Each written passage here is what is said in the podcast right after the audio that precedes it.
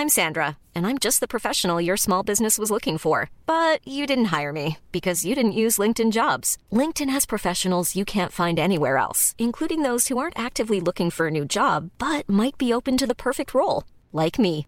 In a given month, over 70% of LinkedIn users don't visit other leading job sites. So if you're not looking on LinkedIn, you'll miss out on great candidates like Sandra. Start hiring professionals like a professional. Post your free job on linkedin.com/people today.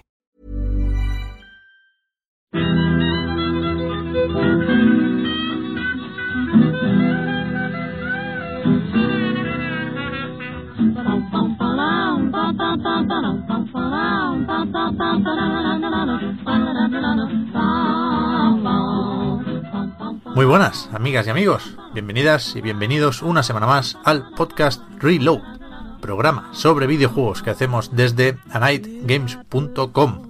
Estamos aquí en el Skype, se nos resiste el, Discord, ¿eh? Ha habido un, un amago esta semana de, de- de pasarnos al Discord, pero de momento gana Microsoft. Marta, desde Madrid, ¿qué tal? Hola Pep. Pues me gustaría aclarar antes de que empecemos eh, que estamos grabando un jueves. Porque mañana vamos a, a hacer huelga y para mí es importante que, que se sepa. Sí, sí, sí, sí. Empezaba muy calmada esta semana. Yo pensé que no habría noticias, pero han salido algunas a última hora. Pero eso, la... lo que pueda suceder el viernes se queda para la semana que viene. Sí, sí. Víctor, también en Madrid, chico nuclear. ¿Qué te cuentas? ¿Qué tal, Peña? Sí, ha habido.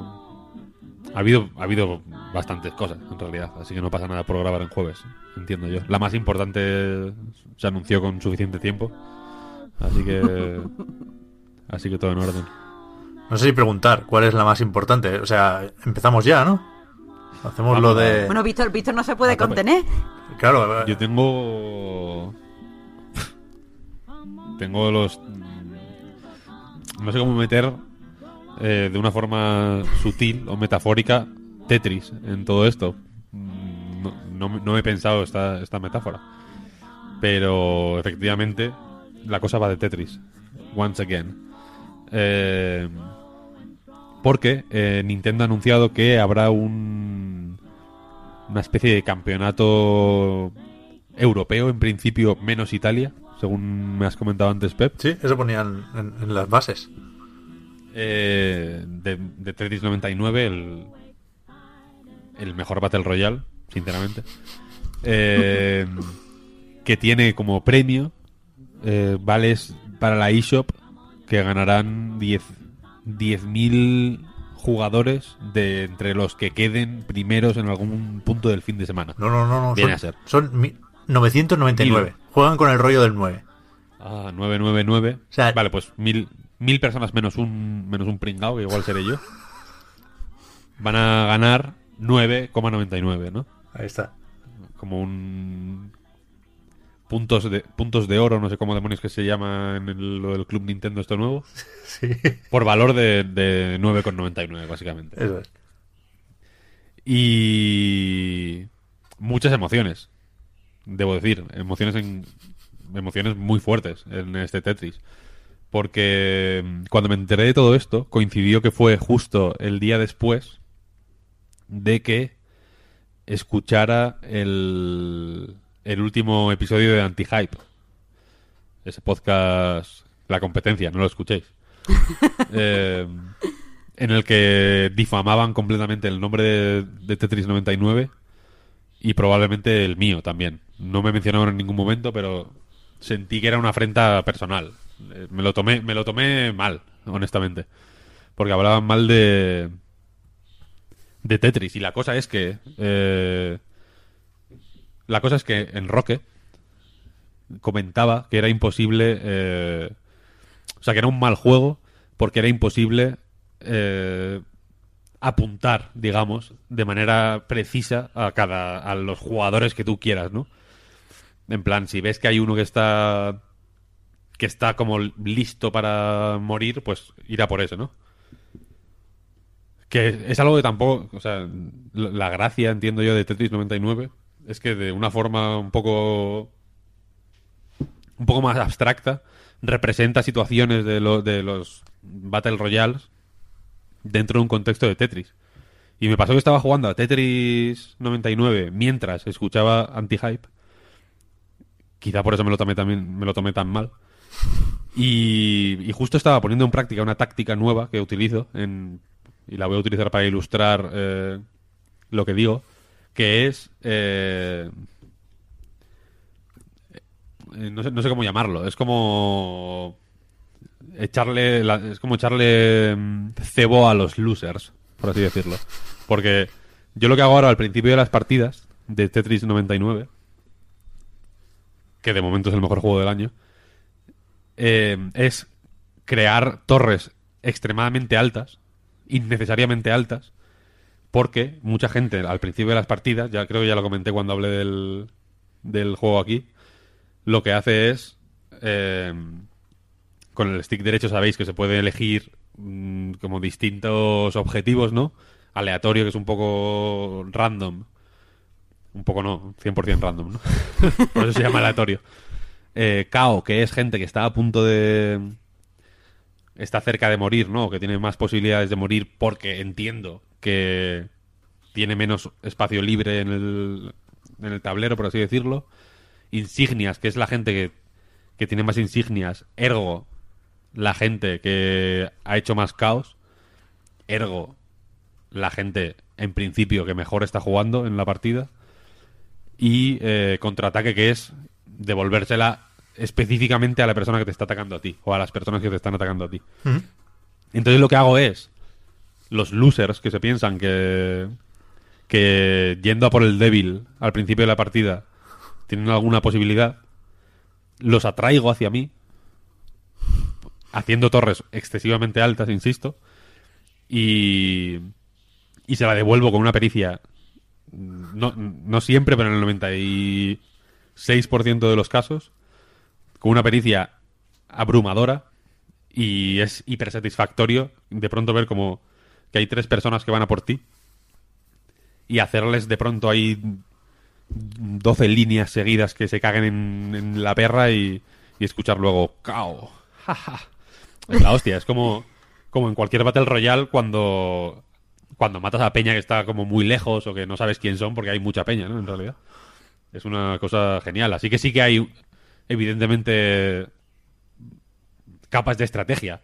Merece mucho la pena ir también en cierto momento a por la peña que tiene muchas insignias para matarles y recibirlas tú, porque como en cualquier Battle, Battle Royale, si no looteas eh, y no consigues armas suficientemente poderosas, pues estás en clara desventaja cuando llega el cuando el círculo se cierra lo suficiente, etcétera, etcétera. Así que lo que quería era eh, lanzar una puñalada anti-hype y decirles que no tienen ni puta idea. Y en cualquier momento les reto a un Tetris.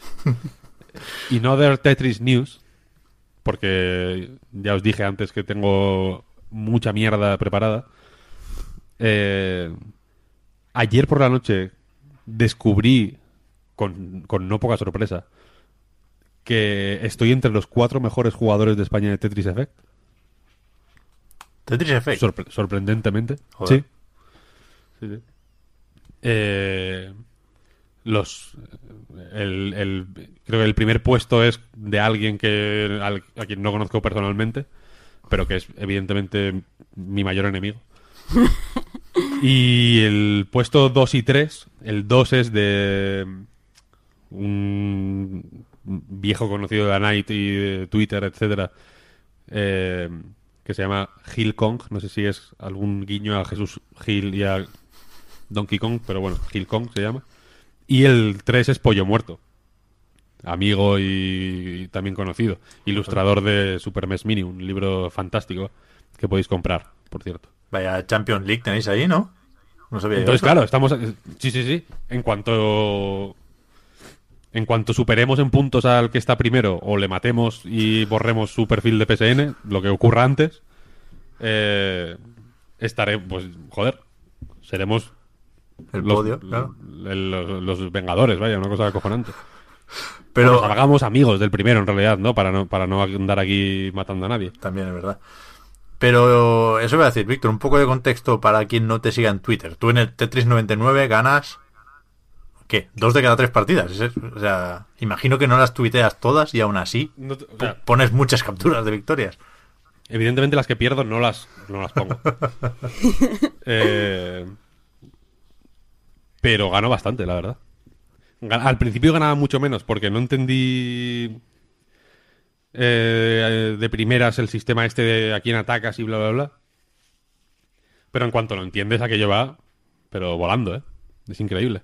Sea, Y si juegas más o menos bien. Y la cosa es que, y aquí viene la relación con esto, con lo del Tetris Effect, es que aunque, aunque tres personas conocidas estén en los cuatro puestos primeros de Tetris en España, a nivel, a nivel internacional, digamos, en el ranking global, estamos, no, no estamos ni en, el, ni en el top 1000, pro- probablemente. Porque eh, jugamos de una forma muy directa a hacer bloques de cuatro, que es la estrategia menos avanzada del planeta, es lo más estándar y tiene un techo relativamente evidente. Porque son 150 líneas en el modo maratón, ¿no? Y, y haciendo grupos de cuatro, pues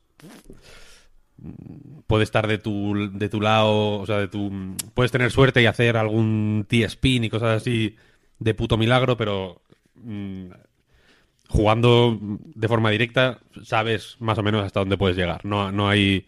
No puedes subir más de allí. Entonces... Y, esto para el Tetris 99 es, es cojonudo en realidad, ¿no? Porque yo estoy entrenado como como un agente de la KGB para hacer grupos de cuatro. Soy letal en, en- en esa forma de jugar, soy letal en realidad. Y estoy últimamente estoy enlazando muchas partidas que cuando cuando estoy ya ahí en en el top 3 o incluso yo contra el que queda de pronto eso, tengo todas las insignias a tope, que eso es que hago el doble de básicamente de envío el doble de basura o sea, por una. Por hacer un Tetris, que son cuatro líneas, en vez de enviarle cuatro a el otro, envío ocho. Y estoy aprendiendo a guardarme una línea recta eh, siempre en la reserva. Y cuando me toca otra línea recta, le meto ocho líneas directamente, que son 16 de basura. Y, y es relativamente probable que se coma un montón de esas, ¿no? Que no tenga suficientes para contrarrestarlas todas, que en fin. Entonces, ya digo que soy eh, un samurái en ese sentido. Y, eh, por terminar ya el bloque Tetris y, y corto y cambio, eh, viendo que mi, que mi techo, digamos, eh, como jugador de Tetris Effect es tan evidente, ¿no? Ayer, es, algo en lo que pienso prácticamente a diario, pero ayer, digamos que la realidad, me, reality hits you hard, ¿no? Jamás voy a superar a Pollo Muerto y a Gil Kong y, y menos al desconocido este, que Dios sabe quién, quién es, si no juego mejor. Entonces, he empezado a jugar... eh, me- o sea, me he puesto a entrenar. Me he puesto a entrenar. Estoy haciendo las estrategias más avanzadas que estoy encontrando en, en tutoriales de YouTube. Y, y se están empezando a ver los frutos. ¿En serio? decir. Muy pronto es probable que, que sea el primero de España. Holy shit. Pero eso voy a decir, volviendo al, al concurso, que yo me he perdido durante un rato, Víctor, porque todavía no he jugado al, al Tetris 99, entre otras cosas, porque, ya lo he dicho aquí, soy muy malo jugando al Tetris, siempre me, me equivoco, veo mal la ranura y pongo la, la L donde no toca, pero, o sea, tengo curiosidad por un Battle Royale de Tetris, como no. Pero lo, lo, lo, lo que creo que nos tenemos que llevar de aquí es que raro sería que no ganaras 10 euros este fin de, este fin de semana, ¿no?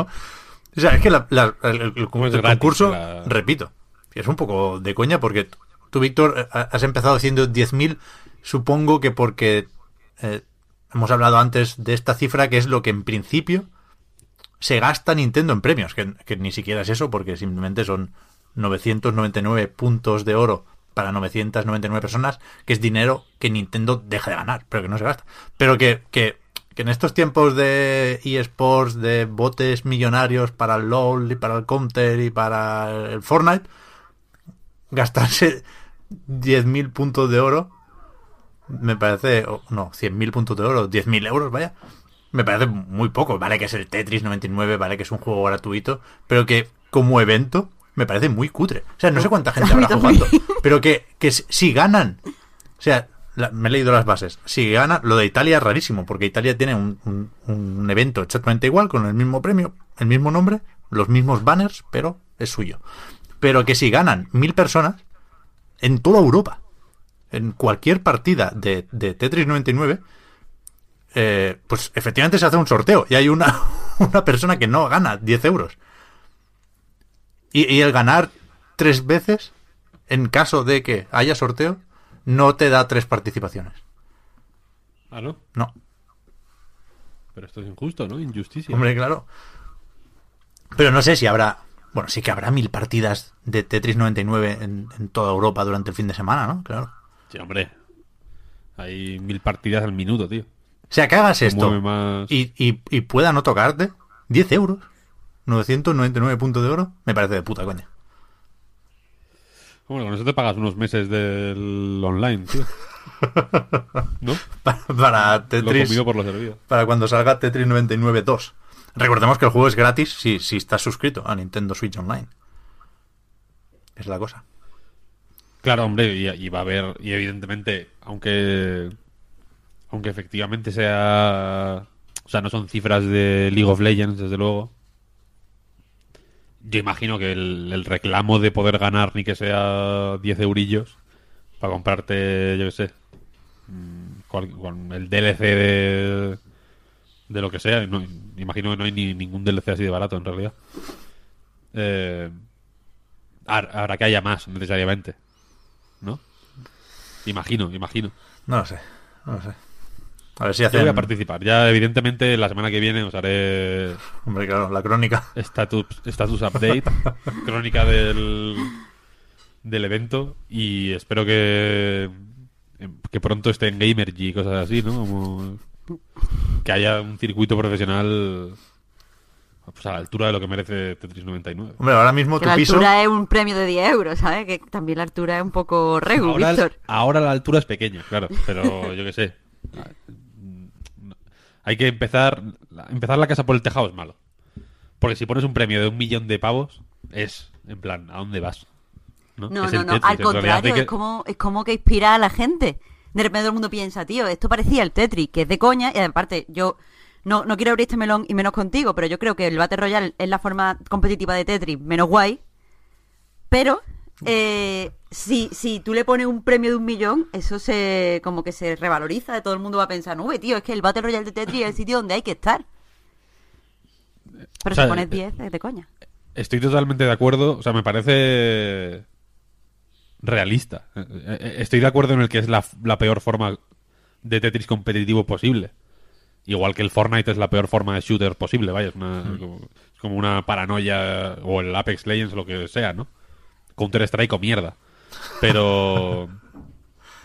Pero precisamente por eso es como, bueno, pues yo que sé, un toma 10 euros y cómprate algo bonito, ¿no? No, o sea, evidentemente no es en plan, toma 20.000 pavos y entrena, ¿no? En plan, eres Cristiano Ronaldo. Sería, sería ridículo. Lo veo como algo, pues, mm, eso, como con los pies en la tierra, como en plan, bueno, pues toma.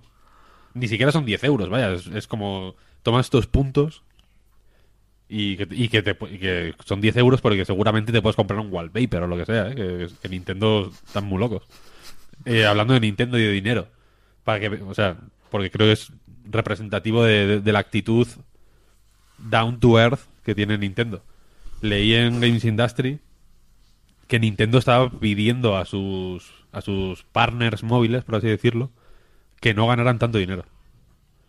¿En En plan, rebajad las microtransacciones. No os volváis locos con esto, porque no queremos que. O sea, dar la sensación de que.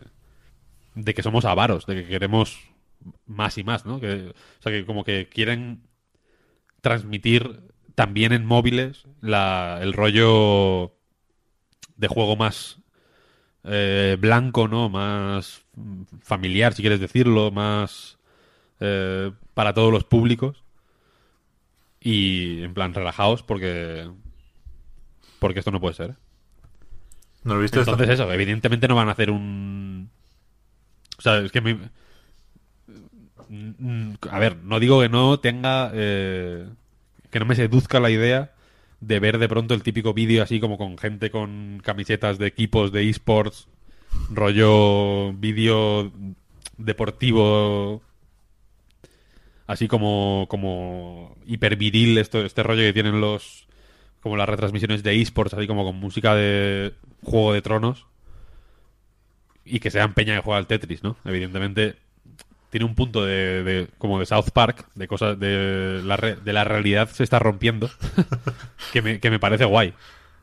Pero que no le pidáis peras al olmo, cojones, que es el Tetris 99. Es que no, todo tiene que ser un fenómeno, ¿no? A mí me gusta Tetris 99 porque es... O sea, me siento cómodo, no, no, no me desborda. Es un juego que no me... Que no lo veo... como que ni si... No lo tengo que defender porque ni él quiere defenderse, ¿no? Como está ahí, a su bola. Sí, sí. Pero yo qué sé, pon 10.000 premiados, tío. Hay- Eso fa- sí, falta un eso sí. 9. Falta un- me da igual donde lo pongas, pero en los premios falta un 9. Porque si ya no es 99, si ya juegas a 999, pues pon más 9. Molaría en plan que darían 10 euros a, a todo el mundo. Claro. Que quedara primero. Porque de importante pronto, participar. Y de pronto, no, que quedara primero. Pero es que- Vale, no. que lo entendí me pareció aún más down to net. Pero es que no, Toma 10 euros, hombre. Estaba muy contento. que no pensemos en dinero en metálico, vaya, que no te puedes ir a cenar con estos 10 euros, que son para la eShop. Son puntos Sí, de oro, dinero, no- ni siquiera es dinero. falso, vaya, no- Es trampa todo. Sí, sí, total, total. En fin, eh, sigo yo con Nintendo si queréis. Venga. Porque Venga, vale. Si ya vemos que el tema eSport lo tienen dominado. Ahora, de, del siglo XXI, solo le quedaba la realidad virtual y eso también lo tachan de la lista el 12 de abril, que es ya mismo, con Nintendo Labo Kit de VR. Me sorprende que no lo traduzcan también, volviendo a las traducciones de Nintendo, que es una cosa que va a dar mucho que hablar este año. Eh, bueno, no sé, Kit de VR. Que es un... Efectivamente, llega, como se había rumoreado, a Switch la realidad virtual mediante Nintendo Labo. Esto es, tú te pones, hay un- unas gafas de cartón y tú te las pones con eh, distintos accesorios en la cara. Hay uno que parece como un elefante, una especie de grulla, un desintegrador, veo aquí que lo llaman. Bueno, como otras experiencias de Nintendo Labo, pero te acabas poniendo cosas en la cara. Eh, aquí nos han dicho los precios. Mm, todavía no está en las tiendas para reservar, pero sí que lo tenemos en dólares y nos hacemos una idea. El paquete grande con las cinco experiencias, los cinco, ¿cómo eran? Toycons. eh, Toy-Cons, sí. Son 80 dólares. Y después hay uno de iniciación que trae solo el- esta especie de bazooka que disparas con la cara, que es el desintegrador, que costará 40. Viene también con, con las gafas y con el juego, evidentemente.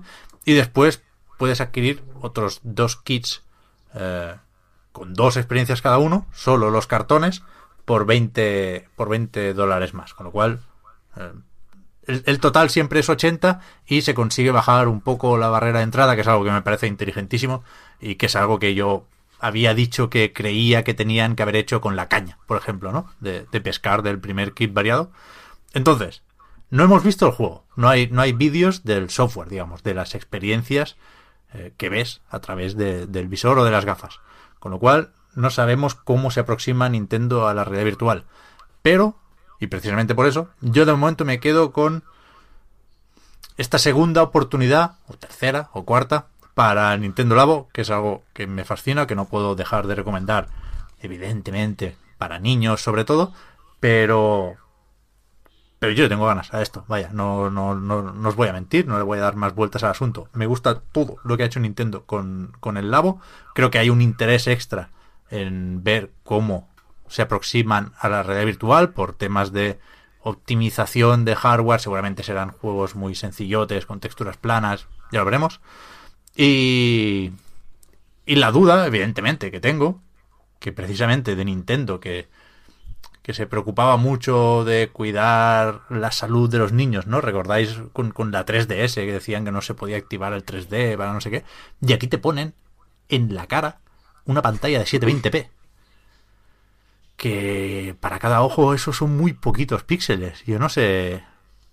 No sé cómo va a ir la cosa, ¿eh? Ya, eso es raro, eso es raro. Sobre esto también pensé el otro día que ya no ponen el mensaje este de que en plan que salía cada X tiempo, ¿no? De descansan 15 minutos, tal, no sé qué. Mm. Ya les da igual, barra libre, ya da igual. No, pero creo que lo de los píxeles en cada ojo, no sé si lo voy a expresar bien, pero me suena que si que con si pones ciertos colores y tal es como menos agresivo. ¿Sabes? Si, si tienes una gama cromática me parece muy... como co- co- con, mucha mm, diferencia, quiero decir que no son colores similares, Ya. eh, no te mareas y no te duele la cabeza y este tipo de cosas. Puede Que a lo mejor blanco y negro te, te fastidia, pero que a lo mejor te ponen azul, rojo y otro color así de acento y va bien. Seguro que habrá mil truquitos, ¿eh? Y seguro que, que será una experiencia pensada y robusta y, y que tendrá en cuenta los peligros potenciales para los niños incluso, ¿no? Con lo cual será eh, especialmente, por eso, tes- testado o testeado en ese sentido. Pero yo voy loco con esto, ¿eh? O sea, de verdad, tengo muchísimas ganas de probarlo. Muchísimas. Sin esperar, así- sin esperar aquí la, lo que HT Vive no pudo hacer, ¿no?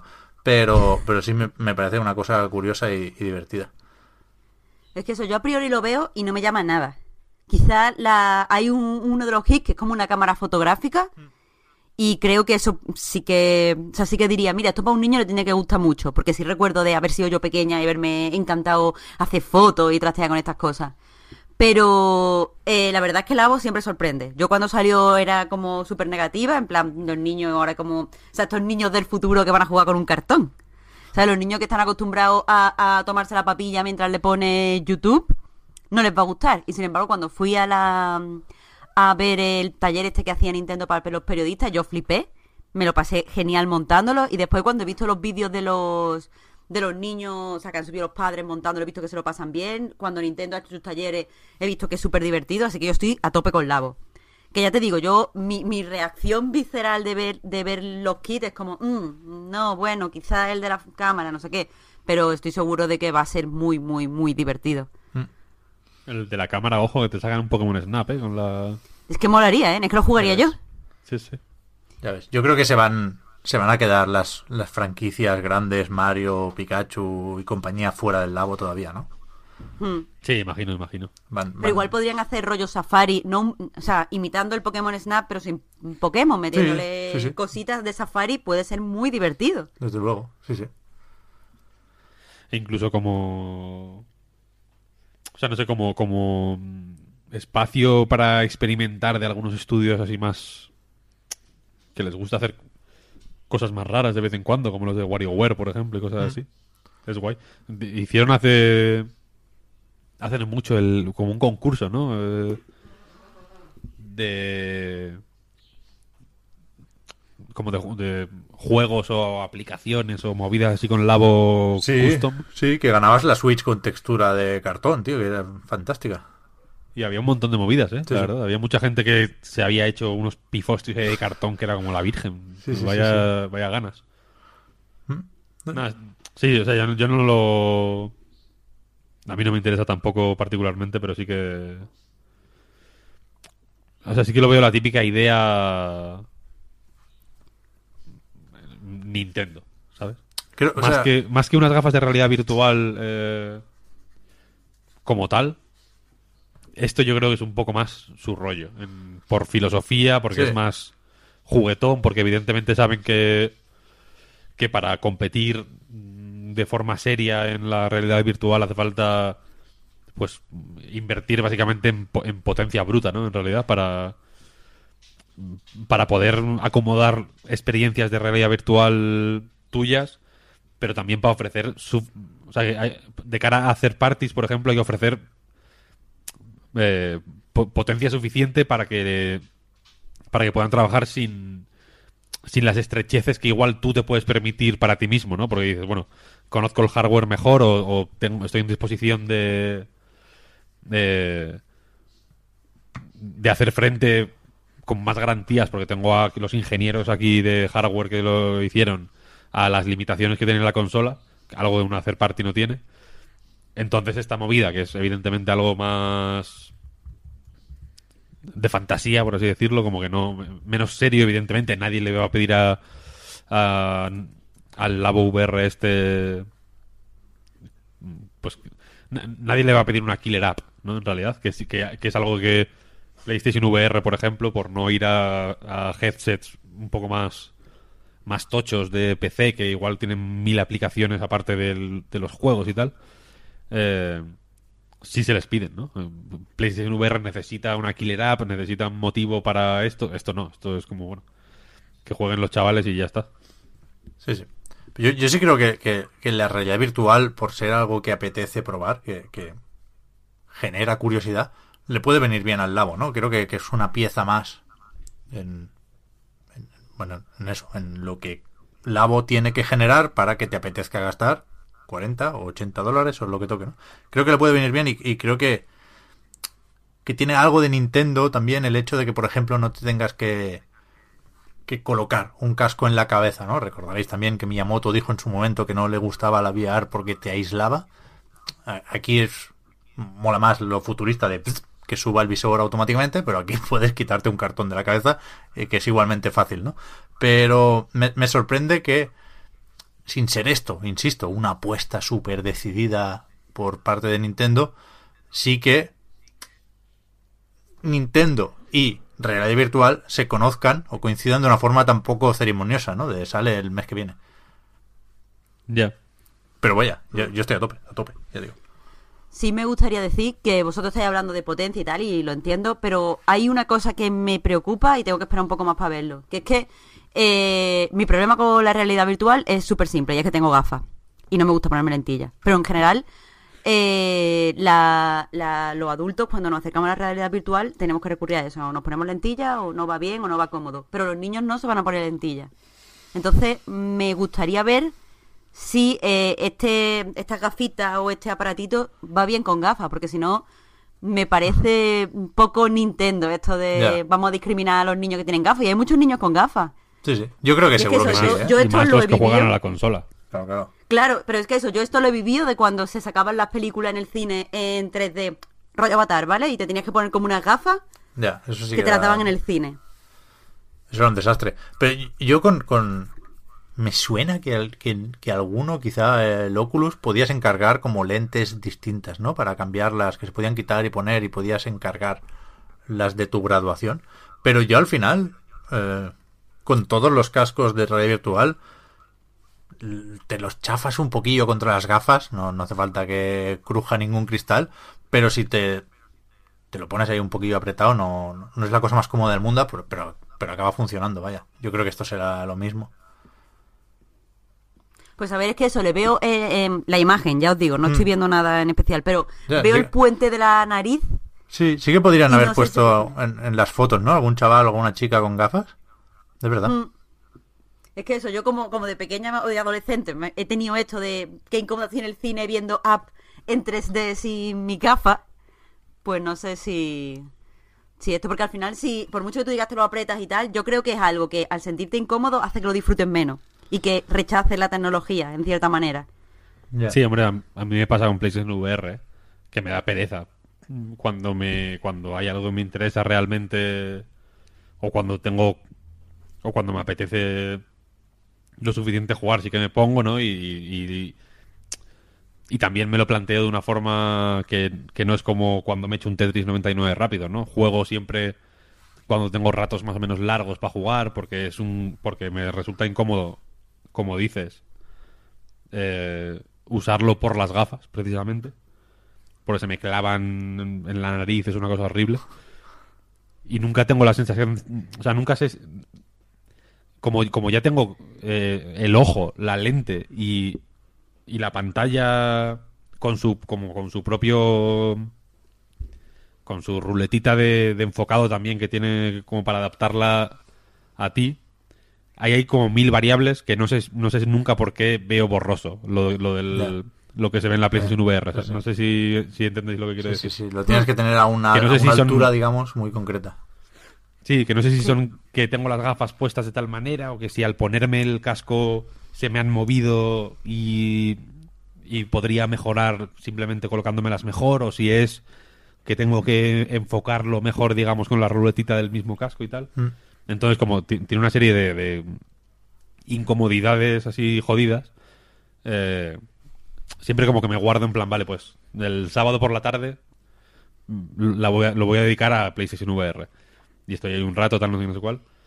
Y en ese sentido esto pues tiene pinta de ser un poco más... O sea, la cámara, por ejemplo, tiene ir más lejos. Eh, a mí me da la sensación de que no... O sea, de que no es tan incompatible o, o es, o es más compatible con, con gafas, por ejemplo, ¿no? En realidad. Al no tener que, que, que meter la cara, digamos, dentro de nada. Mm, Pero eso sigue siendo. eh, o sea, lo veo esto del lado, algo tan pausado todos los días o para probar, que no, no algo ceremonioso, como tú decías. Que me daría un poquito de bajón que todos los niños no pudieran usar todos los diferentes toy con todo el tiempo que quisieran. Ya, Pero vaya, que no lo hemos visto, que es que todo esto estoy especulando de que yo he visto la foto. ya, claro, No- claro, claro, por eso. Joder, habrá una cantidad de avisos realmente de descansa un rato que no, no nos lo podemos imaginar, ¿eh? De hecho, mira, en la web del juego estoy viendo que hay un, un cuadradito que dice el uso del modo VR no se recomienda a menores de 7 años. Con lo cual ahí, ahí tenemos también un, Placer adulto. Sí, un mensajito. que eso implica, también lo, lo he leído antes, que los juegos se pueden jugar en la Switch normal, ¿eh? sin, sin cartones y sin, sin gafas. Así que veremos. Esto va a ser el GOTI. Yo me quedo con, me quedo con esto. Ent- entre Tetris 99 y Kit de VR Nintendo Labo va a estar va a estar la pelea en diciembre. Sekiro, Tetris 99, Nintendo la VR. Sí, sí, sí. ¿Qué más tenemos? ¿Qué noticia traes tú, Marta? Mira, yo tengo una noticia, pero es que veo que, que, estamos, que no estamos ahora mismo in the mood para sacar la noticia. Así que antes os quería, quería hacer un pequeño inciso y preguntaros si habéis visto habéis visto al Sony esta semana. Que por lo menos mi timeline me ha estado súper presente, desplazando a, a lo cute, que es el detective Pikachu bebiendo café y con el morrillo manchado de café. O sea, así como de leche un poquito.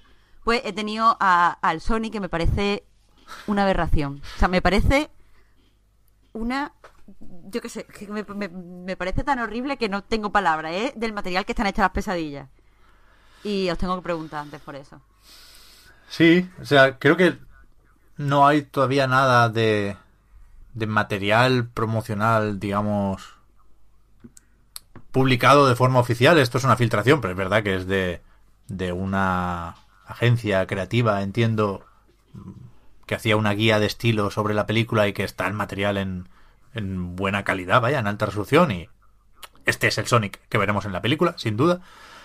Y, coño, sí, sí, está regular.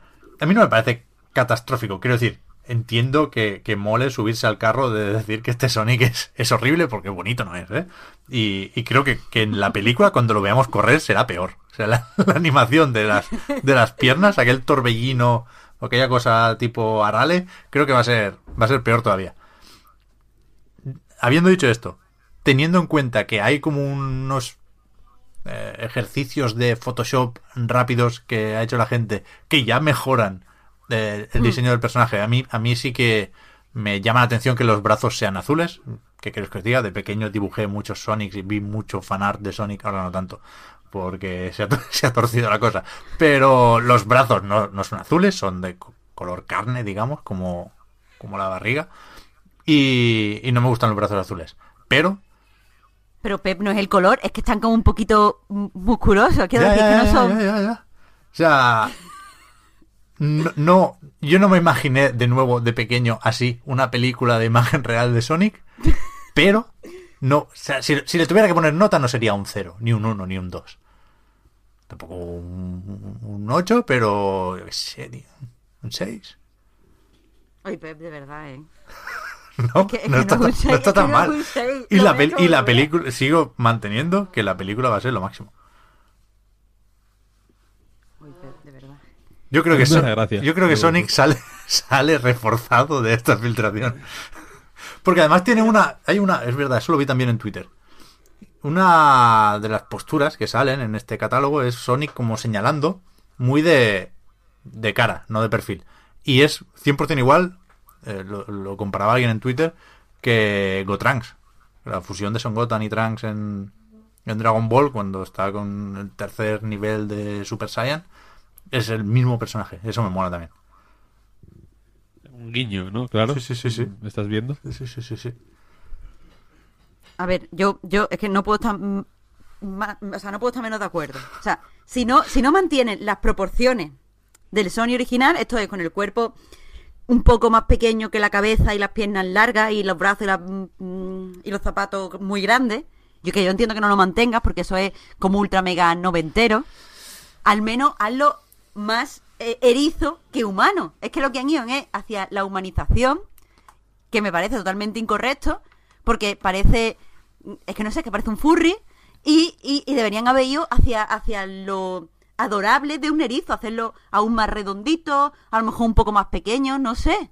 Porque de todos modos tú dices que no le pega eso con la personalidad así más pillina de Sony, pero Claro. es que este dibujo tampoco tiene personalidad pillina. Este dibujo parece que parece así como que le ha dado un aire y se ha quedado mirando al vacío. O sea, yo lo, yo lo veo. que no. Yo lo veo y me imagino, hostia, es que hay cosas, me están viniendo detalles concretos como la nariz que, que tela. Pero veo, veo esto y me imagino la escena en la que eh, se topa o conoce al, al acompañante persona, digamos, ¿no? Que es un policía, eh, decía algún resumen, alguna sinopsis de la película. Y me imagino esa escena y, y, y me gusta lo que me imagino. Quiero decir, por narices, Sonic es, o era, y, y en mi opinión debería seguir siendo majete dentro de su universo, ¿no? Un, un personaje moderadamente cute o adorable. Pero en el mundo real tiene que asustar. ¿Sabes? El- el- ¡oh, oh! que se asuste el poli, que se le caiga el café con, con el donut. Pero es que Y Sonic los, los, los coja rápido antes de que caigan al suelo. Joder, Pepe, esto lo entonces- escribe solo. Claro, es que la Sonic- hostia, es que la hostia. Sonic no pertenece a este mundo. Claro, es- De alguna manera entra. No, o sea, yo daba por supuesto que Sonic Sonic era como un, pues una- un habitante más de de ese de, de este universo. Como Detective Pikachu un poco, ¿no? O como los Pokémon. A ver, pero es que en Detective Pikachu, yo entiendo lo que está diciendo Pep. En Detective Pikachu, por lo menos eh, lo que se ha visto, los trailers y tal, te da la sensación de que es los humanos los que se han introducido en el universo Pokémon, porque se ven un montón de Pokémon haciendo cosas normales y es todo como muy normal. Pero lo que dice Pep, y yo también lo creo que es así, es que eh, esta película va a ser como un universo humano 100% donde se introduce Sonic. O sea, es como lo contrario, lo opuesto a Detective Pikachu. Claro, en, en Detective Pikachu el, el chaval se sorprende porque Pikachu habla, no porque sea un Pikachu. Sí, exacto. Porque los Pokémon están súper normal y Claro. tienen trabajo y tal, que también como en el videojuego, leche, que hacen, Claro, claro. tienen una, una función en el universo en el que viven. Ah, Esto refuerza mi, mi línea de pensamiento en rela- en relación con, el- con esta. con los diseños de Sonic y con la película en general. Que es que un error que yo he visto comentado, o sea, en los comentarios que ha habido sobre el. sobre el diseño de este Sonic es que mucha gente piensa en este Sonic como si como si les debiera algo, ¿no? Como como si como si como si tú de base partieras de la de, de una predisposición rara a ser fan de Sonic. Entonces ese Sonic si te decepciona o te parece feo eh, pues pues evidentemente lo, lo percibes de, de otra manera, ¿no? Y lo que dices, eh, Pep, mm, me trae de vuelta ahí, porque es verdad que, o sea, tu, manera de aproximarte a, esa escena que ojalá esté en la película, ¿no? De- del policía asustándose con Sonic y tal, porque no pertenece ahí, eh, está hecha desde, desde el punto de vista de un fan, ¿no? Evidentemente el, el policía no es fan de Sonic, no le conoce, Pero si tú encontraras a Sonic, no te asustarías posiblemente, ¿no? Fliparías de- a tu manera, pero pero no pero no sería como un momento de de qué está pasando, ¿no? ¿Qué qué es este qué es esta criatura rara? Entonces, eh, o sea, creo que creo una de las dificultades que tiene Sonic en general de toda la vida es eh, que como, como la mayoría de mascotas de este tipo, no tiene capacidad de, de contar nada, ¿no? Son únicamente son mascotas, ¿no? A, nadie le a nadie le gustaría ver una película sobre la mascota de un equipo de fútbol o, o estas movidas, ¿no? Son, son cosas que únicamente representan eh, pues a una marca para empezar y un cierto estado de ánimo. En este caso Sega y como un rollo así edgy. eh, como un eh, soy un puto nerdo y me pegan en el colegio. Pero soy un poco más guay que a, que a ti, que te pegan igual, pero te gusta Mario, ¿no? Que encima es un, que encima es un loser. Entonces no tienen capacidad de crear narraciones. A pesar de lo cual, Sega lo ha intentado de mil y una maneras. No, jamás eh, ha dejado de intentar contar algo, ¿no? En plan, metiendo personajes humanos en juegos, con diálogos, haciendo series de dibujos, que quizá una de las menos cringy o de las más dignas es la última porque, porque es meta, totalmente. Vaya, es, los guionistas se han dado cuenta de que es imposible intentar crear una especie de universo Sonic coherente y con su historia y demás. Y como los Paper Mario y todos estos juegos que son un poco más cómicos, eh, lo juegan todo a las referencias un poco de coña al, al propio hecho de que son personajes de videojuego más o menos vacíos. Eh, y entonces esta película yo creo que tiene ese, ese, ese handicap. Que yo no sé hasta qué punto van a querer hacerla así. Un poco más en plan, vale, sabemos que es una puta película de Sonic en 3D con gente real. Eh, no, la pregunta, la pregunta que nos tenemos que hacer no es qué puede salir mal, sino qué puede no salir mal en todo esto. Y entonces hay que tomárselo como a coña, ¿no? Y de una forma un poco más desenfadada y un poco menos seria. Que es algo contra lo que Sonic, por principios, parece atentar constantemente. Porque un fan de Sonic, efectivamente, es un poco más edgy, es un poco más adulto, o, un poco más- o se cree un poco más maduro que los fans de algo, pues un poco más de juguete, como puede ser Super Mario. Entonces tienen que tomarse en serio todo de una manera que solo un niño pequeño se lo puede tomar, ¿no? Como Dragon Ball, quiero decir, para mí Dragon Ball cuando era un niño era literalmente lo único importante del mundo. No había todo, el Quijote, si me lo hubieran puesto delante, habría dicho, pero qué puta mierda es esta, de amateurs. Lo, importante, lo importante es Piccolo, hijo de puta. ¿No ves lo que está pasando? Entonces, con esta pasión como infantil, eh, y, y este y este plus de seriedad peligrosísimo, yo creo que podemos estar de acuerdo, Pep, que, que es, que es lo que ha tejido un poco todo el mundo Sonic. Sí, sí, sí. claro. Desde, el, desde casi el principio, porque ya el, el puto Sonic 1 tiene todo el rollo este ecológico del Robotnik convirtiendo en robots a los animales y todo esto, Mm.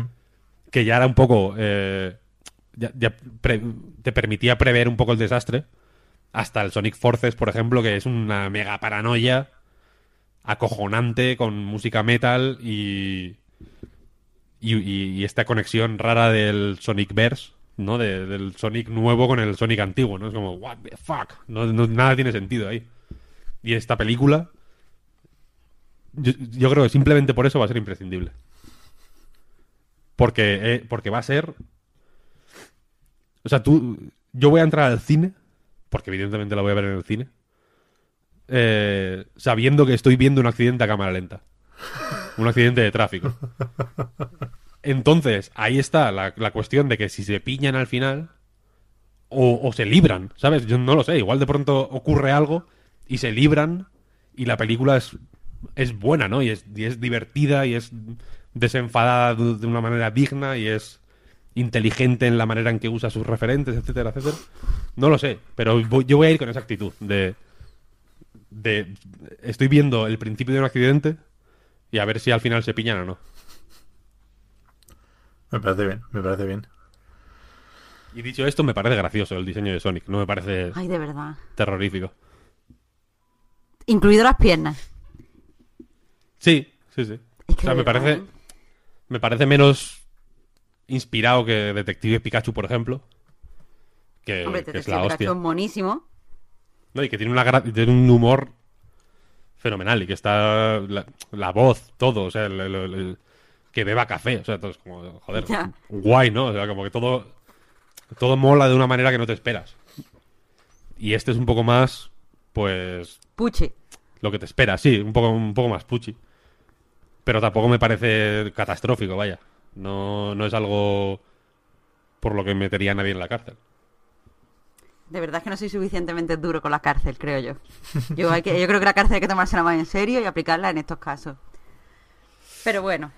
No, ahora sí voy a, a la noticia, que creo que ha sido un poco, o sea, creo que ha sido bastante comentada esta semana y ha salido en un montón de medios generalistas, que es el hecho de que, de que un juego sobre violación, que se llama Rape Day, es una visual novel, que va sobre violar y matar mujeres en un, durante un apocalipsis zombie, pues se iba a poner a la venta en, en Steam. Y al final, pues, ha, o sea, mm, ha habido una campaña de reporte contra el juego y Steam, pues, ha dicho que, que, vale, que no lo va a publicar. Y pese a todo, pues, yo creo que, que Steam ha hecho, pues, las cosas muy mal. O sea, ya, ya me parecía mal que quitaran su... O sea, que en una tienda que quiere tener prestigio y que quiere eh, conectar con el público y tal, dejara publicar cualquier cosa, porque no me parece algo, algo bueno. Creo que, que bajar tu calidad y admitir cual- cualquier cosa no es dar un buen servicio.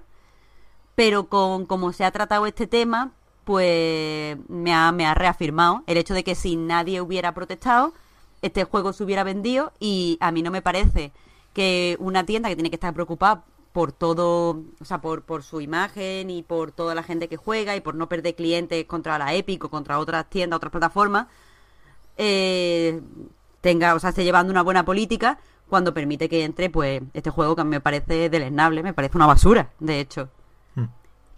A mí, Y no sé, Aquí, yo creo, joder, que hay varias cosas que comentar, más que con el Sonic. Eh, primero, que mm, lo hemos hablado un poco antes de empezar a grabar, no sabíamos si sacar el tema o no, ni siquiera por la polémica, sino por lo que pueda tener esto de, de, anzuelo, ¿no? De si estamos siguiendo el rollo a un juego que a lo mejor ni siquiera iba a ser tal, ¿no? A lo mejor alguien hizo cuatro renders y, y- quiso ver, ver el mundo arder, ¿no? Con, con- con algo tan, efectivamente, eh, deleznable como, como un juego con esta premisa. Pero... Pero sí, se ha, comentado bastante y, más allá de de que algunos vuelven a hablar de censura, yo creo que no tiene sentido hablar de censura aquí porque Internet es lo más libre que hay en, el universo seguramente y, Steam no es Internet, Steam es una tienda, una plataforma. Eh, si este juego tuviera una edición física no lo vendrían en ninguna puta tienda del mundo seguramente, en algún sótano que me parece bien que existan y que vaya ahí quien quiera, ¿no? Pero en el corte inglés no lo iban a vender. Este juego, la, la Collector's Edition, no contéis con ello. Entonces, eh, Steam no es tan distinto. Puede ser más abierto, puede ser eh, un- un- un- una mina para juegos indies y desconocidos, pero, pero que, que tengan que buscar excusas de, lo decías tú, Víctor, antes, como era riesgos incalculables para Steam, para el usuario y para los desarrolladores. Eh, a ver, eh, Steam tiene que, que- que ventilar esto en una línea. Pues no queremos vender este juego en nuestra tienda. Hasta luego. O sea, no, me parece de, chiflaos que, que, tengamos que darle vueltas a las razones para no vender este juego en una tienda que puede y debe vender lo que quiera. Yo creo que está claro que las, las medidas que, que hay, o sea, digo Steam, no hace falta ir al corte inglés, ¿eh? Este juego tampoco se, se podría vender en, en, en la Apple Store o en Google Play, por supuesto. Y, y, y no sé dónde está la discusión. Sí sé dónde está la, otra vez, mala estrategia rozando la ineptitud de, de Steam. Porque es que ya lo comentamos en su momento y, ni siquiera hace falta compararlo con la Epic Games Store porque es, es una filosofía distinta, evidentemente. Y entiendo lo de que se quieran abrir las puertas para dejar pasar a esa joya por pulir que pueda ser el nuevo Nuclear Throne, yo qué sé. Pero, pero que, que, que su, su política sobre eso, ya lo comentamos en su momento, es que dejarán poner cualquier cosa, eh, excepto si es somehow illegal, o sea, ilegal de alguna forma, ya, ya veremos cuál, otro leo. Que, que es la, la, la, la vara de medir más arbitraria del mundo, ¿no? Y probablemente este juego sea las dos cosas, con lo cual no, insisto, no no hay que darle muchas vueltas a la explicación. Pero es, es trambólico y yo sí creo que como juego, si es que llegaba a existir de alguna forma, habría sido, no sé, una, una anécdota, una anomalía, una cosa extraña. Pero por culpa de esas malas, no sé, políticas de Steam, pues eh, es verdad que para conseguir que no se venda, pues hay que visibilizarlo, por desgracia. Y, so- y sobre todo que el. Que la reacción. Que la reacción es. eh, es cobarde de una manera inusualmente enrevesada. En- en- inusualmente en- enrevesada, no para Steam, sino en general, a nivel mundial, ¿no? Porque lo que vienen a decir para, de alguna manera, no decir que el juego les parece mal, es que los riesgos que él podría suponer para Steam distribuir algo así, ahí sí que se refieren a su papel como el de un distribuidor de contenido, eh, son, no, no son calculables. Es Que, que me parece una reacción eh, que, que lo, que lo puedes ver como una cosa simpática, rollo Mr. Spock, de no computa, o un rollo eh, psicopático de, como American Psycho, ¿no? O sea, realmente de percibir las, las movidas de una forma tan extremadamente fría como para que no poder computar los riesgos de alguna manera, Dios sabe qué, o sea, cuantificar, eh, no sé si los riesgos económicos, imagino que, estar- que estarían abiertos a que les pudieran eh, demandar de alguna forma, vete a saber, o si los riesgos morales, o si los riesgos éticos, o si los riesgos eh, emocionales incluso para, yo que sé, para usuarias de Steam que, que, al, que al tener delante eh, ese contenido y haber vivido cierto tipo de experiencias que personalmente no creo que sean eh, tan extrañas, por desgracia, como para que sea anecdótico, en el sentido, por poner un ejemplo que igual es un poco insensible y un poco estrambótico, pero que si haces un juego sobre eh, gente a la que se le caen pianos, típicos pianos que están como mm, en una mudanza, y gente a la que se les cae a la cabeza, típica escena cómica de alguien a la que se le cae un piano en la cabeza, eh, pues igual puede alguien puede ver eso y, y recordar de cuando se le cayó un piano en la cabeza, pero en una situación eh, estadísticamente eh, muy poco improbable y no es un problema de que, de calado social, ¿no? Y, y no es una preocupación como esta, como la como la como la triste probabilidad o, o sea, como la triste frecuencia con la que se se ven noticias sobre violaciones e y, y- y ocurren violaciones sin que haya ninguna noticia asociada, que igual es lo más grave, eh, que es algo sobre lo que se habla a diario, vaya, es un problema que desde hace mucho tiempo eh, está en el radar de, de la opinión pública y que ahora está mucho más y que y que evidentemente la persona que hizo este juego, porque es una persona que que actúa desde desde desde la falta de profesionalidad o desde el amateurismo más, más absoluto, eh, evidentemente se lo hizo para provocar. Y aquí la posición de Steam, porque no quiero comentar en exceso el juego porque me siento incómodo dándole más publicidad de la que merece, porque creo que era su objetivo, creo que es una provocación eh, de un troll, efectivamente, creo que no hay mucha mucho que decir, vaya. Yo aquí uno de los problemas que veo y, y, y- y una de las cosas por las que, o sea, que sí que sí que eh, que sí que veo fácil predecir un cierto daño para Steam misma, vaya, en realidad. O sea, no veo el daño incalculable, como dicen ellos, o, o, o sea, imposible de calcular. Es que este juego, sin sin intención de existir, en mi opinión, porque dudo sinceramente que, que, que probablemente que, esté en desarrollo siquiera. O, no, o, no, o desde luego no me sorprendería que, no, que, que nunca hubiera tenido intención de existir. Ahora igual sí, claro, ser- porque ahora tiene.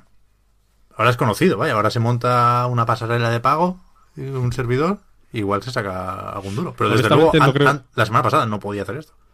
Honestamente no creo que, que tanta gente lo compre, ni, ni que ni que sea lo típico de en plan ahora lo sacas y te haces de oro. Lo dudo, honestamente. No creo que tenga ese poder de, de animar a la gente a gastar dinero. Eh, pero bueno, que no me, no me extrañaría que no existiera, ¿no? Este juego que es eh, una especie de, mm, Antes Marta lo llamaba performance, que me, me parece una, una forma de referirse a ello muy apropiada, la verdad.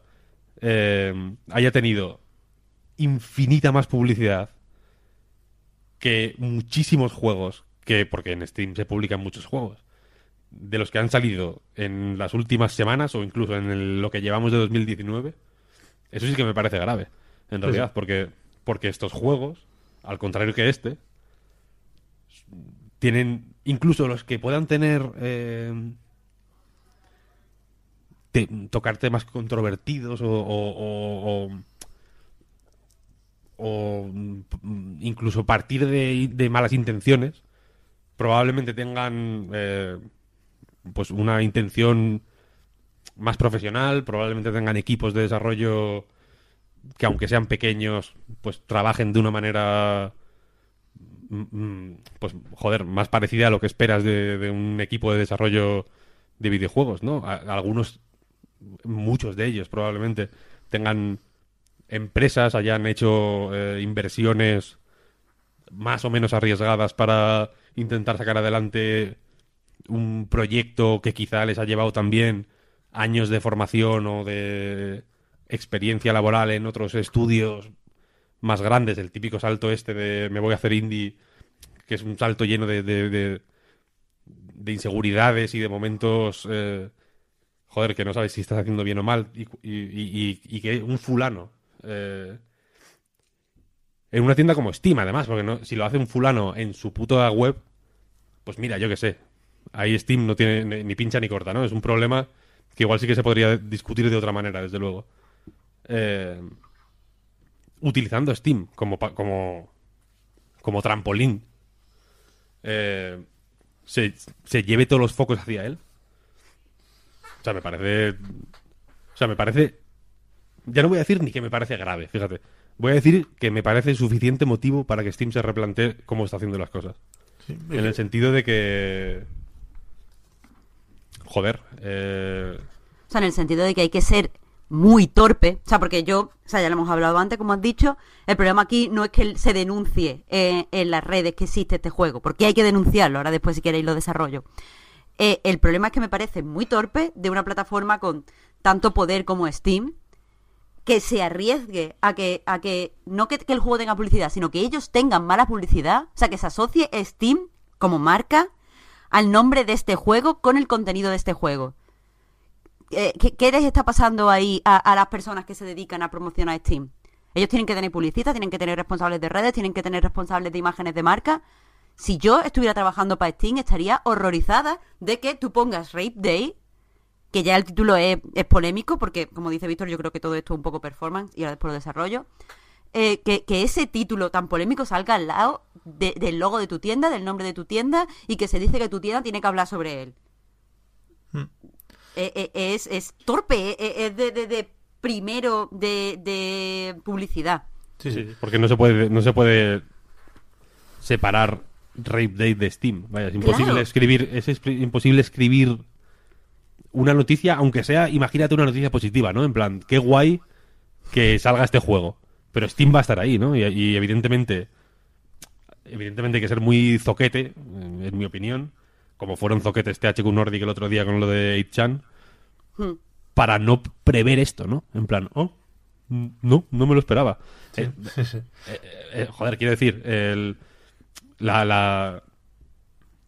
Es la clásica de echarte un cigarro en un sitio donde sabes que no se puede fumar hasta que alguien te echa la bronca. Porque, porque es lo que están haciendo, básicamente, ¿no? Eh, quizá no Steam, quizá Steam es quien echa la bronca, sino la peña. Y ellos están permitiendo que mientras ellos no lo vean ocurra lo que sea. O sea que cuando incumples, digamos, una una norma, aunque no te vea nadie, la estás incumpliendo igual, ¿no? En realidad, es el dilema del árbol. Y en este caso Steam, yo creo que lo que quería era que, que pues que, que la, que la cosa que la situación se disolviera, ¿no?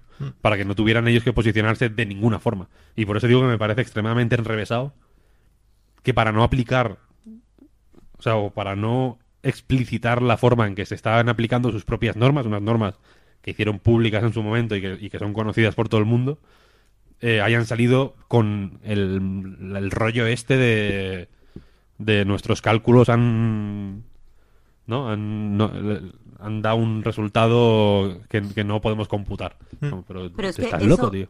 Es- esa forma de actuar me parecería a lo mejor entendible en una empresa pequeña que actúa a nivel local y que a lo mejor dice, bueno, nos mantenemos en la equidistancia porque, eh, mm, bueno, somos al fin y al cabo una empresa local.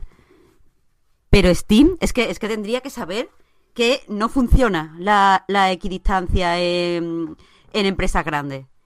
Quiero decir, tú no hay eh, eh, al final el público, más aún si eres una empresa tecnológica que está en redes sociales, te obliga a que te posiciones diariamente con muchos tipos de acciones. Entonces, eh, no, no, no funciona, no se puede mantener esa careta. Lo que decías hace un momento de Itchan. Tú puedes, eh, eh, o sea, si tú haces eso, te estás posicionando. Que después digas, no, no me quería posicionar, ha sido un error. Ya te has posicionado. Porque no se puede mantener aquí distancia. El sitio, o sea, la forma en la que te expresas, las imágenes que utilizas, los juegos que, que decides destacar, la gente a la que haces que sea, eh, o sea, speaker público de tu tienda. Todas esas cosas dicen cosas de ti. Yo creo que Steam durante un tiempo ha querido mostrar una cara ligeramente progresista. O sea, recuerdo que en sus últimas eh, presentaciones, por ejemplo, donde se dijo lo de las nuevas normas y tal, llevó como speaker a un hombre y a una mujer. Que normalmente solo hay un speaker, ellos llevaron dos y supongo que mm, es porque decían, bueno, pues también tenemos mujeres, vamos a destacar la figura de las mujeres aquí en Valve y en Steam. Si de repente cometes esta torpeza y encima no eres capaz de apropiarte de tu propia torpeza, mm, estás quedando mal a unos niveles horribles, porque si al menos Steam hubiera dicho, bueno, somos, no nos hemos dado cuenta que esto existe, pero una vez existe, esto no tiene cabida en nuestra tienda, ni es el modelo de negocio que queremos, ni queremos ser asociado con lo que se trasluce de estos juegos, así que lo hemos quitado de forma inminente. Queda como un irresponsable porque no estás controlando que entra en tu tienda y a lo mejor yo no quiero mm, relacionarme con una empresa que no hace su trabajo, que sería eh, darme un, un- servicio de calidad en su plataforma, pero bueno, yo prefiero irresponsable que suabón, porque al fin y al cabo lo que hacen es suabón. Y que evidentemente, o sea, Steam se puede permitir. eh, o sea, se puede permitir. eh, y por su posición extremadamente privilegiada, se pueden permitir eh, tener a la peña de culo en realidad. Porque obviamente, si sacas un juego en PC, tiene que estar en Steam. Ahora se está viendo como.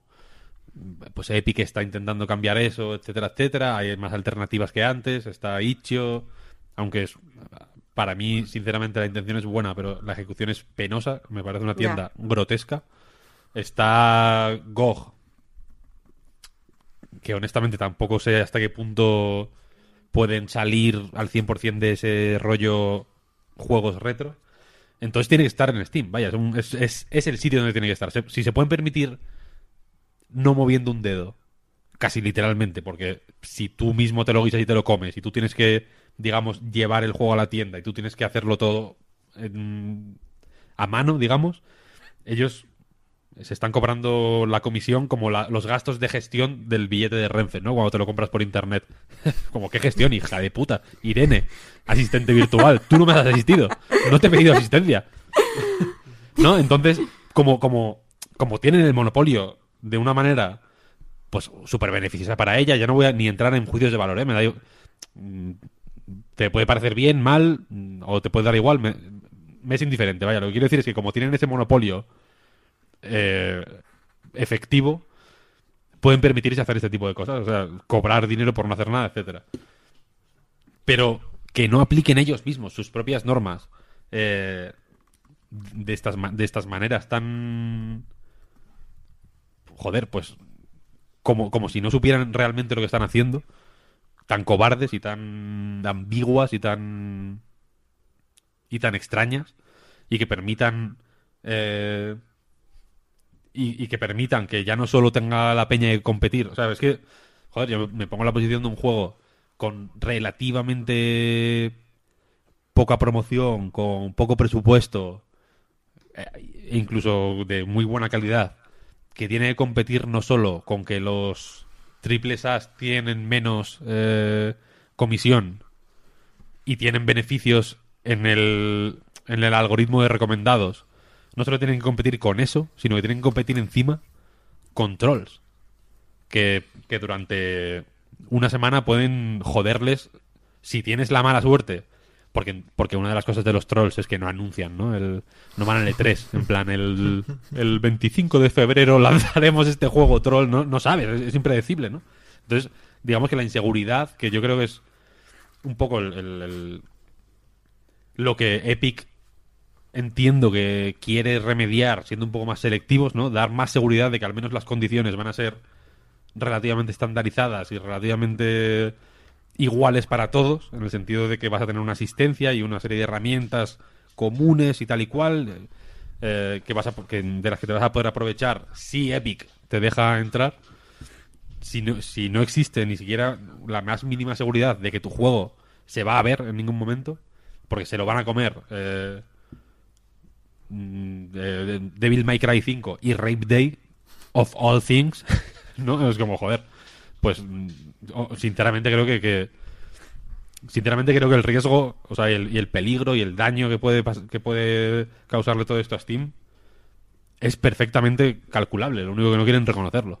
Sí. Y por eso se van por las ramas de unas maneras eh, joder, alucinantes realmente.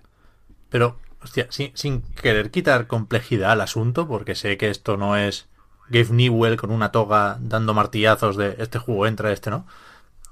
Y teniendo en cuenta también que aquí eh, a lo mejor habría bastado con una alerta de Google que, que sonara si se cuela en tu tienda o, o intenta entrar un juego con la palabra violación en el título. O sea, claro, pones eh, Steam Rape. Un filtro se podía Puede poner haber ahí. un juego, puede haber un juego de rapes de pronto, ¿no? De, de pesca o algo así, especializado en rapes, pero es raro, ¿no? Es raro esperar que salga algo así. que, que aquí Steam a- adopta una postura que, que es esta y, y- y eso es algo que no solo hace Steam, ¿eh? todas las plataformas digitales en este caso tienen que hacer lo mismo. Eh, está claro, incluso los fabricantes de consolas. Pero solemos pensar en esto, o sea, ¿por qué no se hace un control manual de esto? Porque es inabarcable, ¿no? Porque hay tantísimos juegos que no se podría. ¿De verdad no se podría? O sea, ¿cuántos juegos por día entran en Steam y cuántos juegos por día podrían revisar dos personas que hicieran solo eso durante su jornada laboral. No, no, no te hablo de pasarse el juego de arriba abajo, de mirarlo por todos lados y evidentemente se colaría algún gol, yo qué sé, un Frog, un Frog Factions troll, ¿no? Evil Frog Factions, habría problemas. Pero ¿cuántos, cuántos te ahorrarías con dos sueldos, dos personas? Sí. Un montón, pero que si el problema no, el problema yo no quiero, yo no creo que es de recursos, sino que es eh, de filosofía. Ya, ya, ya. En el sentido de que, de que ellos quieren representar el, la apertura total Sí, sí. de, de- de- de Internet, ¿no? En plan, vale, es Internet esto, no es una puta tienda física, y, y en Internet cabe todo, ¿no? El- es- que, es, que es mentira, por cierto, pero, pero bueno, que es este rollo, ¿no? Como de la- del Internet de principios de los 90, ¿no? De los anarco-interneteros que salían en Wired ahí en plan, vamos a cambiar el mundo porque todo esto es libre pero con todos los beneficios de ser un negocio privado totalmente, que en realidad eh, tienen a todo el mundo cogido por los huevos en todo momento, porque insisto, que si se les pone en la punta de la polla que Far Cry 5 es un juego troll, lo pueden eliminar y ya está. Y es como, bueno, es que esto, esto está en el, el contrato de usuario, o sea, de, de- en el contrato con, con los profesionales se sobreentiende que publican juegos aquí, existe la posibilidad, extremadamente ambigua, lo sé, es un contrato que yo no firmaría, de que si Valve considera que algo es troll o es un troleo, lo elimine. Que me parece una cosa, ya digo, súper ambigua. Y que no todo el mundo percibe de la misma manera, en realidad. A ver, claro, evidentemente Y entiendo, sería... y entiendo que hay unas bases que, que son pueden ser comunes para todo el mundo y que y que eh, a no ser estamos hablando de casos extremos evidentemente Valve jamás va a quitar el Far Cry, Far Cry 5 ni nada que tenga eh, la más mínima apariencia de, de, de- de ser un juego profesional y, y de tener una intención sincera. Y ahora no sé si lo hemos sacado pero antes hablamos del caso de Agony por ejemplo que también tenía escenas controvertidas e incluso compartía escenas como el asesinato a un bebé y tal con este Rape Day. Y sin embargo Agony está ahí, vaya. Ya, ya, pero es que eso, eh, Valve quiere dar esta imagen, supongo que de libre que tú decías, porque eso le mola a cierta gente. Eh, esas son las mismas personas que, que, o sea, que malentienden lo de libertad de expresión, que al fin y al cabo es libertad de decir lo que quieras sin que el gobierno te persiga. No libertad de publicar mierda en una tienda privada. Eso no es libertad de expresión, ni tiene nada que ver con la censura, ni nada. Pero Valve quiere eh, jugar a que también malinterpreta este, esta mierda. Eh, entonces, pues nada, dejémosle hacerlo. Lo que no deberíamos es seguirle la corriente. No deberíamos eh, defender este juego, si creemos que es defendible, diciendo que es que, bueno, la libertad de expresión. Cuando eh, te metes en la página del creador y habla de cosas como que eh, quiere hacer un juego para psicópata, que su, que su idea es normalizar las violaciones de la misma manera que está normalizada la violencia. Eh, dice una serie de cosas que es por lo que yo digo que esto es una performance. Esto es un tío que quiere llamar la atención. No tenemos que defender la libertad de una persona a, a- a llamar la atención, más aún cuando lo hace con un tema que, que es sensible, no solo ya porque alguna persona que haya sufrido una, una violación o algo cercano, o abuso sexual o algo relacionado con la violencia sexual. Es un tema sensible por dos motivos. Uno es que mucha gente no interpreta las violaciones como violaciones. Hay mucha gente que cree que el consentimiento eh, tiene una serie de grises. Entonces, como la sociedad aún no tiene asimilado qué es una violación, no deberíamos normalizarlo. Porque la violencia tú tienes claro que una persona pegándole una torta a otra es violencia. Y que una persona pegándole un tiro en la cabeza a otra es violencia. Pero también un niño insultándole a otro y diciéndole, no lo sé, un gafota, es violencia y es bullying. Entonces ahí tenemos muy claro qué es violencia y qué no es violencia. Pero eso no pasa con, con la violación. Entonces no se puede normalizar si es que quisiéramos, cosa que me parece ridícula. Pero es el hecho eh, simple de, de cuando las mujeres decimos no nos sentimos cómodas en los videojuegos, a veces sentimos que, que los videojuegos no son para nosotras, no es que queremos que, no es que queramos que todos los juegos estén protagonizados por Aloy, Aloy, perdón. Eh, simplemente lo que queremos es que no se defiendan estas cosas. Porque no es un juego donde hay violencia y se aplica violencia a soldados, hombres, mujeres, mm, alienígenas. Es un juego donde específicamente se aplica violencia a las mujeres, una violencia de una forma concreta, donde sus víctimas, eso, solo son mujeres y no son unos enemigos. Son víctimas. Son, o sea, no es un soldado que te va a disparar si tú no le disparas, o un, un, yo qué sé, bicho que te va a restar vida, yo que sé, un jefe, que te va a restar vida si tú no le, no le das primero. Es una víctima que no quiere. Entonces, eh, defender estas cosas mm, da la sensación de que, que no comprendes muy bien ni qué es un videojuego, ni cómo se construyen los videojuegos, ni qué es la libertad de expresión, ni qué es mm, tal. Eh, solo me, me gustaría decir una cosa, porque quizá no, no estamos alargando, que es que eh, lo he hablado antes con Visto y he dicho, no lo voy a decir, pero sí creo que es necesario, que es que muchas veces decimos, es que hay que dar libertad, no nos podemos estar fijando los sentimientos, porque no sé qué, y, yo entiendo que hay mucha gente que está así como, wow, lógica a tope, lo único que importa es la ciencia y la lógica, pero no, que, que no somos robots, tío, somos personas, y los sentimientos forman parte de, de las personas y, y no está bien, o sea, no es científico, de hecho, negar una parte de nosotros, porque negar los sentimientos puede llevarnos a enfermedades, enfermedades mentales o de otro tipo. Eh, al contrario, es bueno abrazar los sentimientos y saber qué parte, eh, cómo influyen en nuestras decisiones, por qué sentimos esto, por qué sentimos lo otro y por qué expresamos lo que expresamos. Entonces, si os están diciendo una parte de las mujeres que juegan que esto es algo que produce unos sentimientos muy viscerales y, y- tal, lo mejor es no defenderlo. Menos aún para defender a, a un tío que lo que quiere es mm, sus cinco minutos de fama y aún menos para defender a una tienda que está ganando millones y que quizá no está haciendo muy bien el trabajo que tendría que hacer. Así que, no sé, yo por mi parte esto es lo que quería decir poniéndome un poco seria.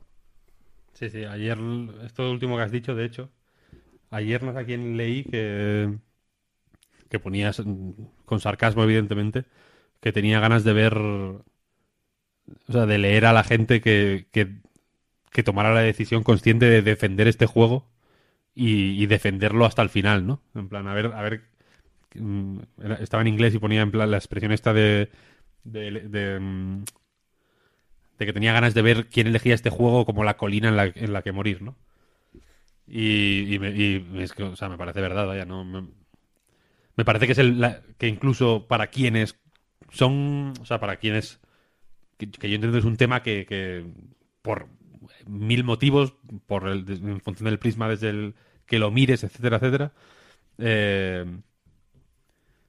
hay gente que está preocupada por la libertad de expresión, por, por, pues, por incluso por la manera en que se reciben sus palabras, por, por, por mil historias, vaya. Incluso la gente que está preocupada de manera sincera por la libertad de expresión, eh, o sea, me parece que es de, de hacérselo mirar utilizar esto como tu como tu bandera, ¿no? De- como, como para banderar tu causa. Cuando cuando es mm, literalmente la peor la peor decisión posible. Por eso me parece un caso extremadamente catastrófico, vaya. Pues venga, vamos con, con los juegos, porque efectivamente han salido unos pocos esta semana.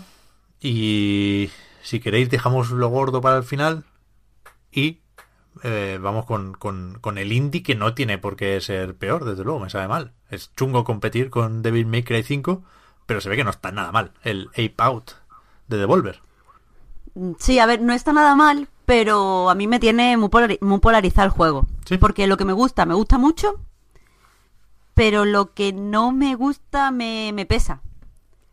Entonces, no sé, el juego es corto, y Pau, y además va, yo que sé, como un tiro, tiene un ritmazo, que es un chiste porque es muy musical, en todos los sentidos. Pero si os digo que al final, que yo a mí creo que me ha durado unos, no sé, 3 horas y 20, no sé, son eh, 31, 32 niveles, eh, yo al final estaba un poco, ya un poquillo harta, ya como que quería acabar. Y me, me choca en un juego tan, tan corto. Entonces, para, para empezar, pues voy a empezar con las cosas que me gustan. Que son cosas en realidad que se pueden ver en el tráiler. Eh, visualmente es una pasada. Sara tiene una paleta de colores que van además evolucionando a lo largo del juego que, me encantan. Además, le sacan un partidazo. O sea, nada más que al principio creo que el nivel 5 o 6 es sin luz. Porque, claro, el mono se carga la fuente de energía, porque es mono listo. Y eh, eh, juegas eh, como... mm, solo, o sea, no ves nada, solo ves las linternas de lo que te persiguen y las manchas de sangre si te han disparado. Y funciona muy, muy bien, es muy emocionante. Entonces, eso, la paleta se utiliza muy bien. Eh, la música, claro, está, está genial. Es así como, como jazz, que además reacciona muy bien, muy bien a las acciones del mono, que como sabemos esto es la, el juego sobre un mono que escapa de una jaula y empieza a cargarse peña para poder huir de diferentes sitios. Eh, pues la, la música eh, acompaña muy, muy bien y te va poniendo cada vez más frenético. Eh, porque tiene una cosa que es que eh, cuando matas a. Empieza. O sea, está en silencio. Cuando matas a la primera persona, empieza a sonar la música. Y conforme vayas creando más caos y más destrucción, la música se va poniendo más frenética, sobre todo con, con la batería. Y sí que te contagia muy, muy buenas sensaciones. Después, el juego es muy sencillo en cuanto a mecánica. Eh, yo lo he jugado en Switch, que creo que ha sido un error y ahora después comento por qué. Pero simplemente necesitas el, el botón, la palanca ZR para, agarrar a las personas y tirarlas contra la, la pared, que es una de las formas de matar. Después tienes, eh, o sea, en el, en el Joy-Con izquierdo controlas el movimiento de- del mono. Con el Joy-Con derecho lo que hace es que cuando si has cogido a alguien con, eh, con la palanca, puedes usar a esa persona o para estamparla contra otras personas y matar doble, que es una de las cosas que más he disfrutado del juego, especialmente si coges a alguien, por ejemplo, que tiene bombas y gente que te tira bombas, pues si coges a un tipo que tiene bombas y lo estampas contra otras personas, como que te carga a cinco o seis personas de golpe y es ultra satisfactorio. Y eh, después eh, la palanca L la tienes que usar a veces para abrir puertas y tal, pero es algo que no se hace casi nunca. O sea, en algunos niveles, mm, para formar como tapón y que sea más difícil, eh, antes de entrar en un pasillo donde te va a atacar gente de uno en uno, te eh, tienes que abrir una puerta. Entonces esa puerta se genera un tapón que está muy guay, porque tienes que darle al R mucho tiempo y mantenerlo para abrir la puerta y tal, y yo qué sé, eso lo he disfrutado.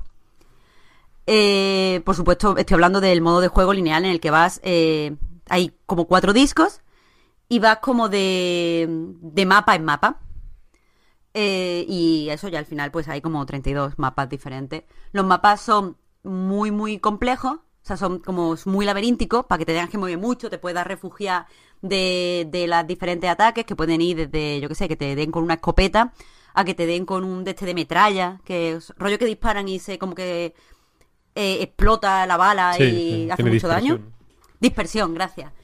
Eh, te pueden tirar como una bomba que eso la tiran o a lo mejor te la encuentras en una esquina y explota y tienes que huir, pero esto está muy guay para coger la peña y, y dar a tope. Hay lanzallamas, que es lo que más he odiado, y hay como, como muchas mierdas de estas. O sea, quiero decir, no es que aumente mucho la dificultad, pero eh, hay diferentes ataques de las personas y entonces mm, cada nivel se va haciendo más difícil. Ya te digo, los niveles están muy bien diseñados, son laberínticos, pero al final está jugando, claro, en perspectiva cenital, como se ve en el tráiler. Eh, si mm, es, muy, es muy fácil orientarse, aunque estés nervioso porque te persigue peña, o porque te tengas que, mm, que ocultar, o porque estés oscura. Simplemente, eh, siempre vas a encontrar el camino. Es muy, muy natural. Nunca es frustrante el rollo que te pierda. Y además, aunque pasara, que a mí personalmente nunca me ha pasado, cada vez que muere, eh, ves como, porque ya te digo, el diseño gráfico es perfecto, ves como la palabra dead y en medio ves no solo el mapa, que a mí no me diría nada si solo se viera el mapa, sino que ves el recorrido que tú has hecho, así marcado en blanco. Entonces sabes más o menos por dónde te has quedado y si recuerdas más o menos los movimientos que has hecho, eh, es muy fácil salir. Pero vamos, que yo nunca me he perdido, porque es muy, muy, muy sencillo. Eh, una cosa que me preocupaba, que es que a lo mejor fuera demasiado gore, porque yo había visto el tráiler, pero no sabía si se iba a ir poniendo peor y al final me, me iba a resultar desagradable, porque no me gustan los juegos demasiado violentos. Pero aquí el, el gore está muy estilizado. Quiero decir, tú coges a un tipo, lo estampa contra una pared y se parte en dos y sale sangre, pero tampoco es para tanto. Y el mono, pues, o sea, si te disparan una vez, eh, pierdes como gotitas de sangre, que por cierto en, lo- en algunos escenarios es súper guay cómo se ve, cómo se va viendo las gotitas para que te- y para ayudarte a avanzar, por ejemplo, en estos que contaba que estaba oscuro. Eh, y eso te pueden dar hasta tres veces. O sea, la segunda vez que te dan, sueltas chorretones, charcos enormes de sangre, pero todo muy estilizado y muy bonito, en realidad. Y ya, pues en el último mueres. Y tienes que empezar otra vez el mismo nivel. O sea, tienes, mm, el juego al final va de eso. Te metes, te matan, empieza otra vez, te metes, te matan, empieza otra vez, intenta hacer otra, otra, otro recorrido y te matan y empieza otra vez. Pero lo que no, o sea, todo esto son cosas buenísimas y ya te digo, para los fans del Smash Etam este, pues les va a encantar. El rollo muy rollo Hotline Miami, pero esto es lo que no me ha gustado, que es, es que es que es muy rígido, muy muy rígido. Porque yo creo que habría disfrutado más jugando si mm, se me permitiera, o sea, tuviera la opción, no que eso fuera eh, el modo bueno o malo de jugar, simplemente que se me diera la opción de no matar a nadie. Y, que, evidentemente se podría. Yo conseguí los primeros niveles eh, hasta ding ding ding, una, una pantalla que se llama ding ding ding. No matar simplemente porque me porque quería intentarlo como reto. Pero lo que pasa es que si no matas a nadie no empieza la música. Y es todo muy soso. O sea, no es que no te lo permitan o, o que no sea una opción, es que el juego directamente te invita a no hacerlo porque no te pone música. Y el juego es eh, en el 60% la música. Entonces, no me ha gustado tanto. No me gusta que sea tan rígido y no me dejan jugar como yo quiero. Yo quiero correr y quiero huir, pero es que, no sé, me, me gustaba esa idea. Y no me gusta que solo se pueda jugar de una forma y tienes que hacerlo mm, sí o sí así y si no tal. Eso no me ha gustado. Eh, y claro, eso es lo que al final me ha cansado. Esa, esa rigidez, ese de tienes al final que jugar cogiendo peña, usándolo de escudo, tirando esa peña, matando a 30, corre, corre, corre, corre, corre, llega al final, repite el nivel o no. Eh, porque se me hacía. En el fondo se me hacía pesado. Que supongo que si te gusta muchísimo el género, como a mí los puzzles, pues lo termina y va guay. Pero si no, cansa. Eh, lo que decía de no jugarlo en Switch es que eh, me parecía un juego hiper minimalista eh, porque no le veía logros. Entonces yo decía, vamos a ver, me he pasado este nivel matando a Peña de todas las maneras que he descubierto que se puede. Después me he pasado este mismo nivel sin matar a nadie y no pasa nada. Y después me he pasado este nivel y no me han dado, o sea, no, no estoy sangrando ni nada, y guay. O me han matado en este nivel 34 ve- millones de veces, que también me ha pasado, eh, y no pasa nada, o sea, no te dan logros, no hay retos, no hay tal. Y me parecía guay porque me gusta el minimalismo, pero por otro lado decía, qué soso, eh, porque este es un juego que se porta mucho, sea, se presta mucho a ir retándote a ti mismo. A voy a hacer esto y ahora voy a intentar y ahora tal. Pero claro, es que en la Switch no te salen lo- los logros, porque tiene logros. Ya lo, o sea, es como gris, que no vi los logros y por eso yo hice otra interpretación. Pues eh, aquí es, es igual, no tiene, no tiene logro y claro, te pierdes una parte del juego que es la parte de, de reto. Evidentemente, si lo juegas en Steam, pues tienes el logro de que no te mm, den nunca, el rollo de usar un escudo durante mm, tantos ataques, el rollo de tal. Y creo que es una parte, o sea, soy anti-logro, pero en este juego concreto creo que los logros son una parte importante de, del juego. Y después nada, tiene niveles de dificultad para que todo el mundo pueda jugar, así que te digo, un juego hiper accesible. Empiezas directamente rompiendo la jaula y solo te han dado indicaciones, que es cómo agarrar a la peña y cómo avanzar. Y con eso ya puedes tirarte todo el juego. Se entra del tirón. Pero no sé, me ha faltado algo que me llevara a terminar, más allá de tengo que escribir el análisis y tengo que hablar en el podcast. No sé si me entendéis. Sí, sí, sí. Lo de los logros es una faena. Yo lo pienso mucho porque Into the Bridge, el mejor juego de la historia probablemente, hace que los logros sean eh, la manera en la que desbloqueas cosas. Entonces, eh, hay logros, en plan mítico logro de, pues, con tal unidad, mm, haz daño a 10 casillas en el mismo turno, cosas así, ¿no? Que son como logros que podían ser trofeos de la Play o logros de la Xbox, pero que cuando lo consigues te dan monedas, ¿no? Para desbloquear nuevas unidades, etcétera, etcétera. Entonces el juego va siendo más completo, digamos, y, te, y va teniendo más posibilidades cuantos más logros haces. Que es algo que, que es verdad que yo, yo tampoco soy muy súper amigo de los logros, la verdad. Pero... O no, me, o no me parecen imprescindibles, desde luego. En, en general, en Switch no los he hecho en falta. Pero, por ejemplo, eh, en el Smash Bros. sí te dan... eh, el sistema de logros es especial, es así el tablero este que vas abriendo o desbloqueando imágenes y tal en función de pues de, de determinados retos que te propone el juego y te dan objetos y te dan disfraces y te dan cosas. Y joder mola no tener un tener un motivo eh, a mí a mí no me a mí no me motiva por lo general el logro. En plan eh, haz un combo de 200 no pues hacer el logro, el combo de 200 me, es algo que me motiva de forma natural, por así decirlo, pero me, me resulta menos atractivo tener un logro que me que acredite que he conseguido eso, como que el juego mismo me recompense de alguna forma, en plan eh, dándome algo, que no tiene que ser la bomba. En el, en el Downwell, por ejemplo, eh, el juego te recompensaba que jugaras bien, que no deja de ser un tipo de logro igual menos rígido, pero un, logro personal, digamos, con paletas de colores distintos, por ejemplo. O sea, que, que mola evidentemente saber que el juego sabe que estás jugando bien, ¿no? En plan, o que estás haciendo cosas que, que los diseñadores tienen previstos, ¿no? En plan, vale, te has pasado eh, todo el juego sin matar a nadie, por ejemplo, ¿no? Eh, luego, pues ahí es como, joder, vale. Lo teníamos en mente cuando lo diseñamos, entonces mola que, que lo hagas. Eso es algo que, que de hecho no... No es tontería lo que dices de jugar sin matar a nadie, ¿eh? porque en, en los eh, juegos de naves de toda la vida eh, siempre había en, en el circuito de, digamos, peña que... Pues gente que jugaba a nivel competitivo, por así decirlo, hacer buenas puntuaciones y tal. Había un reto común era eh, lo que se llama una RAM pacifista, ¿no? De, no disparar a nadie, de no matar a nadie. En muchos de estos juegos de naves, el jefe final de cada nivel tiene un, temporizador que tienes que matarle en ese tiempo, pero que si no le haces nada y simplemente esquivas sus ataques, cuando acaba el tiempo se pira y punto, ¿no? o sea, como que no pierdes, sino que simplemente no has matado al jefe, entonces no has ganado su- sus puntos, ¿no? Y en Nicaragua, el mejor juego de la historia, lo voy a decir de todos los juegos de los que hablé.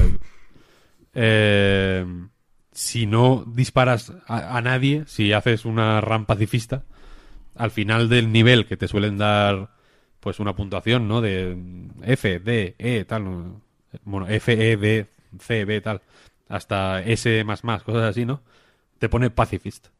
Entonces como que el, mola que el juego eh, sepa lo que estás haciendo, ¿no? En plan, he, visto esto que has hecho y te lo y te lo y, si- eh, incluso cuando no te lo recompensan mola que te lo tengan en cuenta no como en Super Mario cuando ponen cuando vas a una zona que dices ja no estoy saliendo fuera del mapa me, estoy riendo de vosotros no he hecho una proeza que me he salido del mapa y de pronto ves cinco monedas ahí puestas y es como shit Mm, me- me- realmente me estaban me lo han visto venir eso está guay y es verdad que la Switch para, para muchos juegos eh, jode que no tenga logros, la verdad. Hmm. Hasta aquí mi rant. eh, pro y No, no, es que, es que estoy de acuerdo. Yo, es que es exactamente lo que pienso. He dicho que soy antilogro, pero al fin y al cabo pienso exactamente como tú. Creo que hay juegos, o sea, la mayoría de juegos tienen logro, que es que me dan igual rollo. Te has pasado la primera fase, post-oc. O sea, es como, te di las gracias por estar jugando y no me da igual. Sí, sí. Y Pero- hacerlo de todos modos, ¿no? Claro, exacto. O sea, no, no hace falta que. No, no soy tan- no soy un niño chico que tienes que dar una medalla de participar. Pero, pero sí es cierto que muchos lo utilizan muy bien y ahí la Switch está perdiendo la oportunidad. Ya te digo, aquí quizás me habría divertido más y no me habría resultado tan repetitivo al final el juego si, si hubiera visto los logros me hubiera estado intentando, bueno, vamos a intentar esto, vamos a intentar lo otro, vamos a... y no sé. Pero bueno, Me sorprende que no, que no sea más estándar lo de, bueno, a falta de un sistema de logros en la propia consola, pues poner el apartado ahí como el Hollow Knight, yo que sé, sí que es verdad que cuando lo haces eh, está bonito poner una recompensa, ¿no? Algún desbloqueable, pero un juego como Ape Out, yo que sé, desde la paleta de colores hasta música alternativa, no sé, creo que se podría haber O, hecho algo. o- o incluso nada, pero simplemente el, una sección de desafíos, ¿no? Que, que Sí. es Sí. verdad que no, no se suelen llamar... sí. A veces no se llaman logros, ¿no? En Switch, sino son como retos o cosas, mierdas así. Y que son y que son literalmente los mismos logros de la versión de Play 4, pero pero sin, sin logro, en realidad. Claro, pues entiendo que no hay ni, ni, ni un modo time attack, digamos. No, no, no se te propone un tiempo para cada nivel. ¿cómo, cómo? Que no hay, no, no- no hay un objetivo a batir de tiempo, digo. Cuando te pasa una pantalla, por ejemplo, no te sale. Vale, ahora inténtalo en No. medio minuto. No, no, no, no, no. Ya. Ya te digo, si es que me ha parecido muy, muy minimalista en ese sentido. Hay, hay otros modos de juego. Yo he jugado el, el único, el primero, el, el de ir pasando pantalla por pantalla hasta que terminan los cuatro discos. Ese es el que he jugado. Después que hay otro que creo que me, me da la sensación que es infinito, pero no lo he probado. Eh, pero no, tú pasas y terminas y pasas y terminas. Tampoco te beneficia hacer, yo que sé, un recorrido más directo. O sea, un recorrido más recto en vez de hacer rodeos, que al final lo que yo hacía para intentar no llegar a heri- que no me hirieran demasiado. Nada, nada. En ese sentido es ultra minimalista.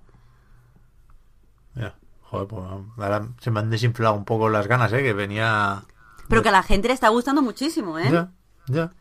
Pero que es O eso. sea, que simple... Es- Este tipo de juegos suelen necesitar apoyos o, o- o la historia, la temática y el, la estética de Hotline Miami o, o eso, el arcade puro y duro. Claro, es que eh, es eso, no, no. Creo que, que después hay un modo arcade cuando lo terminas. Ya. Pero tienes que. Eso, el, el- las tres horas que es el juego de principio a fin. No encontraba ningún motivo. Una vez ya se me habría pasado la. Yo qué sé, llamémoslo adrenalina de estar matando y avanzando y tal. No encontraba así motivos, pero que tampoco soy súper apasionada del género. Que no, no, no me gustan en especial los juegos de acción. Después a lo mejor encuentro un juego de puzzle donde todos los puzzles son iguales. o, o- o yo qué sé, o hay un puzzle, luego otro puzzle, luego otro puzzle sin ningún contexto y yo estoy ahí gozando. Pero ya te digo, aquí me al final ya decía, bueno, ya está, sí, otra vez y ahora otra paleta de colores, qué bonita es. O la música se hace más tal, qué bonito es. Pero ya está. Bueno, pues nos queda el, el de Capcom. Ese Devil May Cry 5 que se ha hecho esperar. Salió hace un tiempo ya del 4. Después vino el DMC y a mí me cuesta poco defenderlo. Pero también entiendo que no es lo que la gente quería. Y ahora tenemos Devil May Cry 5 que eh, yo me lo pasé ayer. Pero tú, Víctor, eres quien lo ha analizado. Entiendo que estás ya bien entrada a la segunda vuelta. Sí, sí, sí.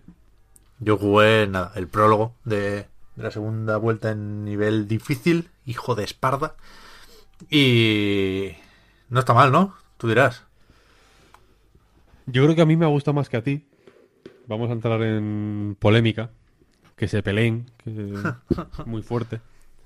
Eh, pero, joder, sí. Yo creo que. Yo creo que en líneas generales es. Eh, o sea, de una forma muy explícita lo que los fans esperaban, ¿no? Y, me- refiero a los fans en el sentido de. de. quizá incluso. ya digo, de una forma explícita, eh, incluso específicamente la gente a la que no le gustó eh, el de Ninja Theory, ¿no? Que no, que evidentemente no se lo, se lo, se lo saltan porque es continuación directa del 4 este. Eh, pero que también a nivel eh, espiritual, digamos, eh, es un juego mm, clásico a rabiar, ¿no? Y que en realidad no me parece mal, la verdad. Y creo que, que adaptan muy bien ese espíritu clásico, con sus peros que se pueden poner, ya los pondremos, porque creo que ahí estamos de acuerdo, eh, al, al, tipo de superproducción eh, casi unánimemente celebrada que está haciendo Capcom eh, últimamente, ¿no? Con Monster Hunter World, con Resident Evil 7, con el remake de Resident Evil 2. Y. Y nada, lo que es Devil May Cry 5 es el. Eh, la, continuación en muchos sentidos más lógica del hack and slash eh, más o menos puro que, que ha sido siempre Devil May Cry. Eh, con tres personajes esta vez, que son Nero, conocido por, Devil May Cry 4, y Dante en una versión que, que yo creo que es co- como más, como un- una mezcla de varios de los Dantes que ha habido con cierto énfasis en el del 3 igual, o entre el 3 y el 4. Y con un personaje nuevo, que es V, que tiene su, su lore y su historia y su giro eh, final que lo, que lo mete, di- digamos, dentro del universo de Bill May Cry.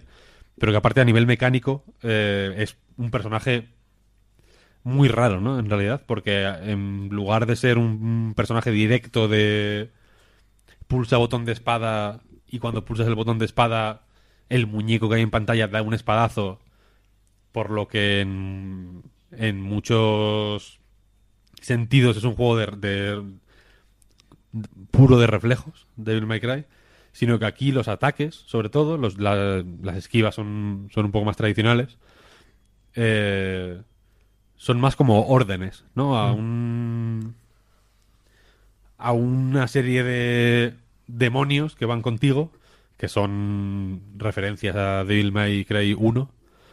No son, no son guiños vacíos, sino que tienen cierto sentido a nivel narrativo.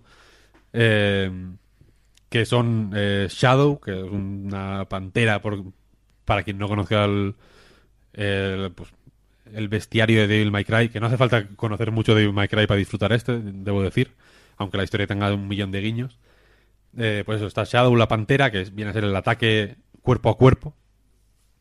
Está Griffon, que es un pájaro, que es el ataque a distancia. Y está Nightmare, que es una especie de golem monstruoso y súper poderoso, que viene a ser el, el Devil Trigger de, de Dante.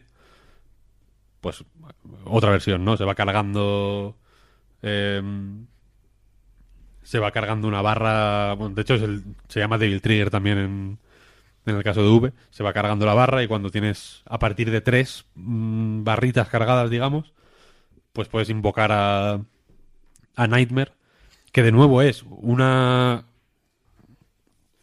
una especie de, de ataque especial supercargado, pero que funciona también como, como una especie de, in- de invocación rara de ver en un, en un hack and slash, ¿no? Que son juegos que en los que se agradece tanto la, la mega precisión y el controlar al milímetro todo lo que haces.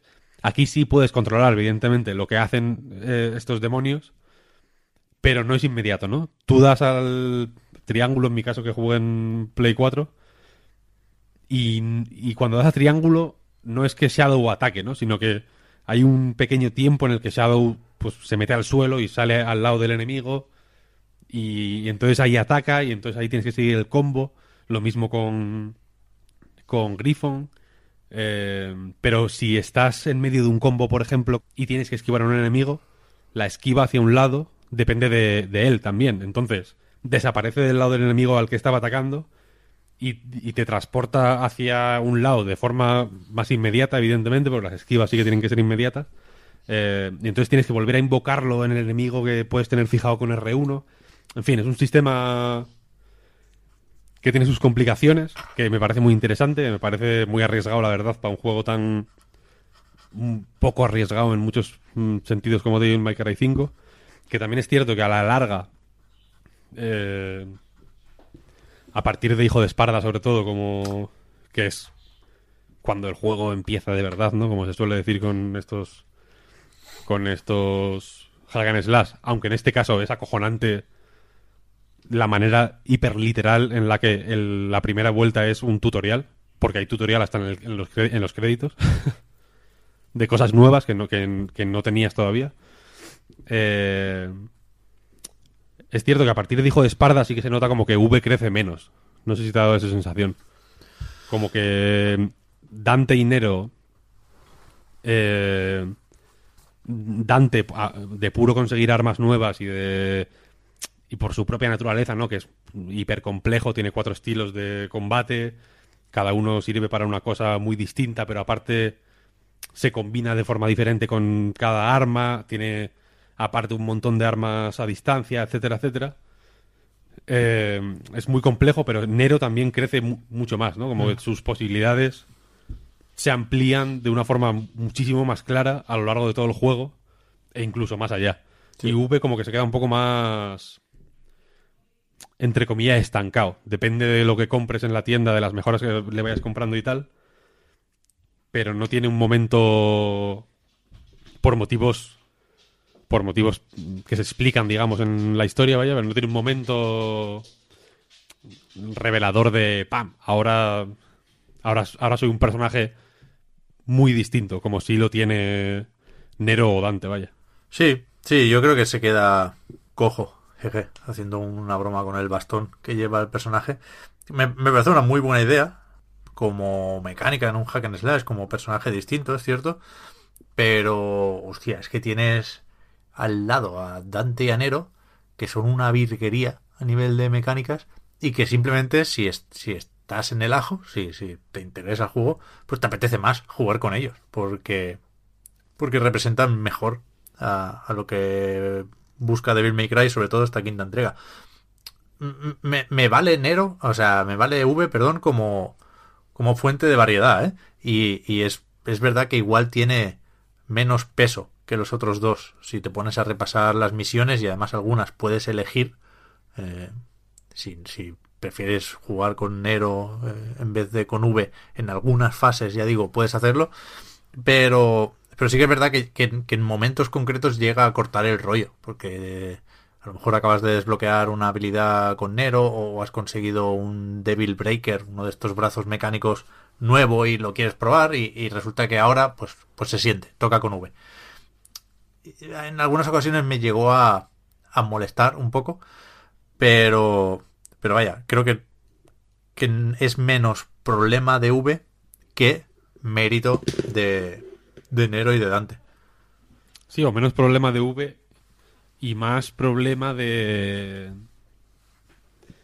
del de cómo está planteada la campaña también, ¿no? En realidad, porque eh, aunque en muchos aspectos es extremadamente clásica, son niveles lineales acojonantes de ver porque los gráficos son creo que puedo decir sin exagerar que son graficotes. Eh, son pues relativamente directos no hay sus rutas mm, alternativas y sus callejones sin salida que dan lugar a o sea que, que te permiten acceder a misiones secretas a objetos que te dan más salud o más magia o tal o simplemente enfrentamientos que te dan más puntos de estilo, ¿no? Y al final te hacen tener una mejor calificación. Eh, pero por lo demás es todo para adelante, ¿no? Pero luego, como bien dices, hay misiones que te permiten eh, elegir a- a- con qué personaje juegas. Luego hay otras misiones que no te permiten elegir con qué personaje juegas, pero que es- están en paralelo, digamos, ¿no? En el día en el que tiene lugar el juego, 15 de junio creo. Eh, Ne- Nero está yendo por un lado y V está yendo por otro, por ejemplo. Y ahí entra el sistema este de cameos que, que hace que tú puedas ver a alguien que está jugando esa otra misión, ¿no? Digamos, la de si estás jugando con Nero, pues a lo lejos ves a alguien controlando a V. Y es un sistema pensado como para que te animes a jugar bien, porque si te están viendo, pues igual tienes como más presión o más motivos para, para vacilar un poco y jugar con estilo. Aunque a efectos prácticos es una tontería porque están siempre a tomar por culo y no ves absolutamente nada, ¿no? No- no, el, el otro jugador no va a estar por ti. O sea, es- Y sobre todo porque siempre te ponen los combates cuando tú, tú- tú tienes a cinco o seis fulanos jodiéndote la vida y es como, bueno, sí, me voy a poner ahora a parar a ver qué está haciendo este tío, a tomar por culo. Sobre todo con, con V, por ejemplo, como no, es, como no ves un muñeco luchando contra otros, sino que hay, en el, en el peor de los casos, tres criaturas atacando y una eh, reposicionándose por el mapa para, para no recibir daño, es un pifostio acojonante y se ve muy lejos realmente. Nunca estás al lado eh, porque está, está pensado para que no, no, no se crucen los caminos, digamos, ni, ni, pero ni, ni por asomo. Entonces siempre están en sitios hiper lejos, a otra altura, detrás de, de vallas que hace que sea bastante difícil ver qué, qué está pasando. sí, sí. Es un sistema un poco raro, un poco vanguardista además, que que bueno, que está ahí, tampoco molesta, te da de vez en cuando una gema dorada. Ah, Pues guay, pues luego puedes como calificar, al final del nivel te dice en plan eh, ¿qué tal lo ha hecho no sé quién? Y tú puedes poner que mola o que no. Poner que no mola. Es, es de ser hijo de puta, ¿eh? En realidad. Que- si, no lo, si no lo has visto, ¿no? Di, di que sí, que le den la gema al chaval y ya está. ¿eh? Y para casa. Eh, y luego, este afán old school, por así decirlo, eh, creo que, le hace un poco de daño por, por, por hablar de todo y ser justos. eh, cuando el diseño de niveles es un poco anticuado, francamente, ¿no? Porque hay como unos puzzles que, que llamarlo puzzles es exagerar, ¿no? Es el típico puzzle que se llama que se llamaba puzzle antes. En plan, coge un objeto aquí y ponlo aquí. No, como que no hay más, que no hay posibilidad de, de liarla de ninguna forma o activa cuatro palancas, ¿no? En, el orden que quieras. de hecho, aquí hay una, hay una misión en concreto que tienes que activar literalmente cuatro palancas. Creo que son tres en realidad. Y que, y que están en un orden, vaya, concreto. No, tienes ni, no puedes ni confundirte con el orden. Eh, hay secciones de plataformas rarísimas que nunca, ni siquiera son difíciles, simplemente son como, mo- como ortopédicas, ¿no? De pronto. Hay mucho nivel. Y esto ya no es, no es tanto un problema de diseño de niveles, sino de, de diseño visual. Hay mucho nivel como de i- infierno infierno orgánico un poco, ¿no? Como que como de vi que vi que tú te referías a como cuevas Sí. pero son como cuevas de carne. Es una cosa como de- pues, cuando estás en el, en el infierno, ¿no? En sitios ahí como infernales. O de ceniza, es- es- tiene un punto calcario. Es un rollo jodido como porque son raíces, ¿no? En realidad. Sí. Y entonces como que cuando las destruyes sí que se, se hipersecan y se convierten en cenizas y tal. Es un rollo pues que pues te lo meten y no pasa nada, está guay, pero que aquí es la mitad del juego, ¿eh? Sí, sí. En la segunda mitad eh, hay una falta de, de variedad de entornos que, que puede llegar a molestar. Yo soy moderadamente sensible a eso. Yo, yo, yo me canso rápido de las paredes que se parecen mucho a las de antes. Y, y esto me pasó. Es una de las razones por las que decía al principio, Víctor, que, que igual me ha gustado menos a mí que a ti.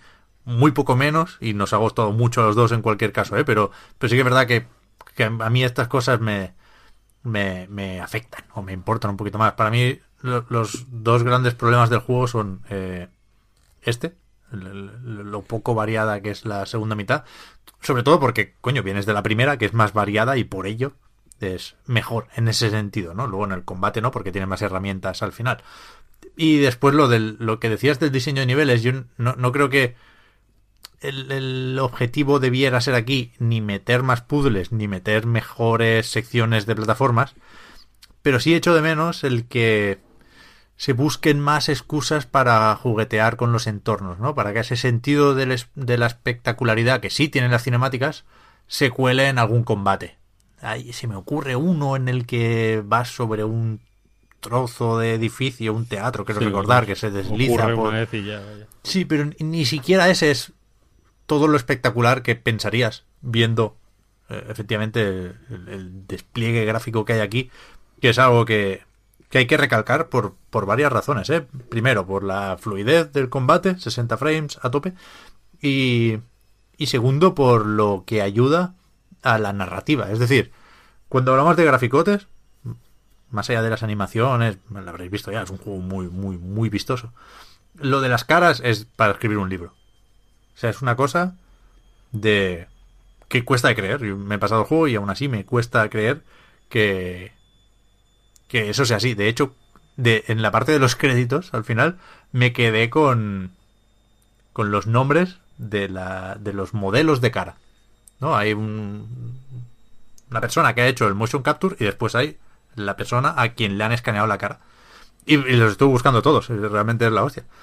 Pero eso me llevó a pensar en, en, en- en Devil May Cry 5 como, como el de Last of Us japonés, incluso. Porque es, es increíble hasta qué punto se han, eh, han querido subir el listón en, en eso de la animación facial y de la expresividad de los personajes. Y como en The Last of Us lo que se consigue es que el juego se apoye en sus personajes. Y decía el otro día, a todos nos gusta Dante, ¿no? Porque es así guay, vacilón. Pero es que aquí el, el carisma que pueda tener él, o Nero, que incluso me gusta más que Dante en este juego, o incluso V, que, que tiene otro papel y otra personalidad, ¿no? Pero, pero el carisma también está ahí. Eso eh, te hace entrar en el juego de una forma brutal. Y, sobre todo que son más creíbles también, ¿no? Sí, Porque sí, sí. No, no son muñecotes que les pasan cosas y sufren, por ejemplo, ¿no? O se sorprenden o se ríen, tal, no sé qué, no sé cuál. Aquí Dante, en concreto, cuando se ríe... O sea, notas que le está haciendo gracia a un puto muñeco, ¿no? Sí, sí, es tremendo, es tremendo. eh, Se está riendo de verdad, no es, no es una... O sea, la- porque es el que tiene la personalidad igual un poco más Mm. vacilona, más, más de hacer chistes y tal. Como cojones. Y, eh, También al- tiene un abanico igual más amplio de, expre- de expresiones, porque los otros son un poco. En plan, estamos embajonados aquí con el mundo. Pero Dante es como me cago en la hostia, se está riendo de verdad, ¿no? Y, y, y me flipa que incluso se nota cuando combate. O sea, cuando te dan una hostia, el muñeco como que sufre, como que le ves. eh, le, da un, le da un peso a, a todo, que es verdad que. O sea, llamarlo juego de personajes igual puede dar a entender que estamos hablando de cien 100 años de soledad y la historia es bastante mala, pero o sea, todo lo que cuentan es relativamente esperable, es un poco es un poco típica historieta japo eh, pues medio tonta ya de por sí, pero que encima tiene como momentos de alivio cómico súper extremos eh, que a mí me han hecho gracia, la verdad. Sí, a mí también. Eh, pero que, joder, que, que yo me la he visto con un gusto que no me, que no me veo... la- o sea, que yo, yo que sé, jugué hace relativamente poco a Far Cry New Dawn y ahí no me creía absolutamente nada, porque era, era como estos son putos muñecos. Claro, Y que- aquí, y aquí lo he visto como si fuera una película. Sí, sí. Ahí voy con lo de la importancia de los gráficos, ¿eh? No, no solo para hacer el combate más espectacular y más intenso, que por supuesto, ahora hablamos más de eso, pero que, o sea, la historia del juego se puede resumir en dos líneas. Re- resumir o, o detallar, incluso, ¿eh? No Sí. pasa Sí, sí, nada. contando, No- no contando pasa nada. todos los spoilers. Claro, ¿no? o sea, una, una frase para eh, la premisa, lo que se ve en la intro, y otra para el spoiler final. Eso Sí, sí. es la trama de Devil May Cry 5. Y lo digo no como algo malo, ¿eh? sino porque podía parecer que, hostia, ya sabemos cómo le gustan las chapas a los japos, aquí hay tres historias que se cruzan, va a ser esto, que va, que va, que va, no pasa nada. De hecho, de- te va diciendo qué hora es y en, en menos de un día te lo ventila. Esto, esto hay algún flashback, pero empieza la madrugada de eh, lo que decías, el 15 de junio, Sí, sí. y llegamos a merendar. O sea, antes de la tarde está hecho. Y, y aún así, Dios me libre de saltarme por error, de, de- de sentarme encima del mando y saltarme una cinemática. O sea, estás todo el rato súper atento a lo que dicen todos, porque molan muchísimo los personajes. O sea, cada vez que llamas por teléfono a Nico, tienes un interés en ver cómo va a venir la furgoneta y qué mueca va a hacer Nico, que es brutal. y eh, no se le puede quitar mérito a eso. Eso es un valor tremendo en el juego. O sea, es una mejora momentos- exponencial en la narrativa de Devil May Cry solo por las putas caras. Esos momentos aparte son geniales, ¿no? Porque estás sí. en el corazón del infierno y de pronto hay un puto teléfono y llamas y, y, se abre una pared y aparece Nico con la furgoneta a venderte Devil Breakers y es como joder. Sí, sí, sí. O sea que es, es un juego que se, que se toma se toma en serio lo justo, ¿no? Lo Sí. justo para, para hacer con convencimiento lo que quiere hacer. Hay momentos efectivamente la historia es mm, de, de, de- de grosor tiene lo de que un papel de fumar y entonces hay momentos en los que hay que hacer una cinemática y, y, y- y se nota que es un cachondeo, ¿no? Por eso a, a eso me refería con los momentos cómicos que, que hay muchos y que, joder, están sorprendentemente bien hechos. Sobre el combate, va, que es que tengo la sensación de que se habla poco de- del combate de Devil May Cry porque porque efectivamente es el, que ya conocemos, pero es hostia, lo mejor del juego no sé no sé si puedo llegar a decirlo porque es que lo mejor son, las caras, lo siento, no porque el combate sea malo, sino porque las caras son de 11. Pero el, combate es es la hostia, a mí me acabó gustando más Nero que Dante, ya digo, porque puede llegar a, a abrumar Dante con, con cada arma es un juego nuevo. Se podría hacer un hack and slash más que decente con cada una de las armas que tiene Dante. O sea, te salen de cada personaje te saldrían cuatro juegos normales. Sí, sí. Y y aún así eh, me falta algo. La, la- la espada, por ejemplo, es poco versátil. En el caso de Dante, creo yo, me gusta bastante más ir con los guanteletes. Y, y Nero, en cambio, pues la combinación de, de espada y Devil Breaker, más pistolita ahí de apoyo, me parece, me parece mucho más cómoda. Pero. mucho más cómoda, ¿no? Un, poco más cómoda. Pero en general es- está muy bien llevado la progresión. O sea, si, si ahora digo que la espada me parece un poco versátil, es después de haber desbloqueado mm, varias cosas, varias mecánicas incluso. Es que se, se desbloquean no habilidades, se desbloquean mecánicas enteras. Sí, sí. Y, y, es, y es verdad que al, al principio sí que para que experimentes con otras cosas, para no dártelo todo de golpe, eh, se, se, se limitan partes de- de- del potencial del personaje, ¿no? Para, para dártelas más adelante. Y en ese sentido a mí me, hubo un, un momento en el que me faltó confiar más en el juego, ¿sabes? Hay un... Fue, fue un ratico, una misión o dos de... Ah, aquí falta algo y te lo dan después, ¿eh? O sea, yo decía eso, confiad en el juego porque sabe lo que se hace 100.000%, sobre todo a nivel de, de progresión, que con un poco de perspectiva ves que es la, la decisión correcta, el ir dándote cosas poco a poco. Y aún así, insisto, nunca tienes pocas cosas, ¿eh? simplemente yo quería usar la que todavía no tenía en ese momento. Ah, una chorrada. Pero Nero es, es, es la hostia, es la hostia. Entre lo de darle gas al manillar de la moto o de la espada, lo de la variedad de los de los brazos mecánicos, que es un poco raro el no poder eh, usar en cada momento el que tú elijas.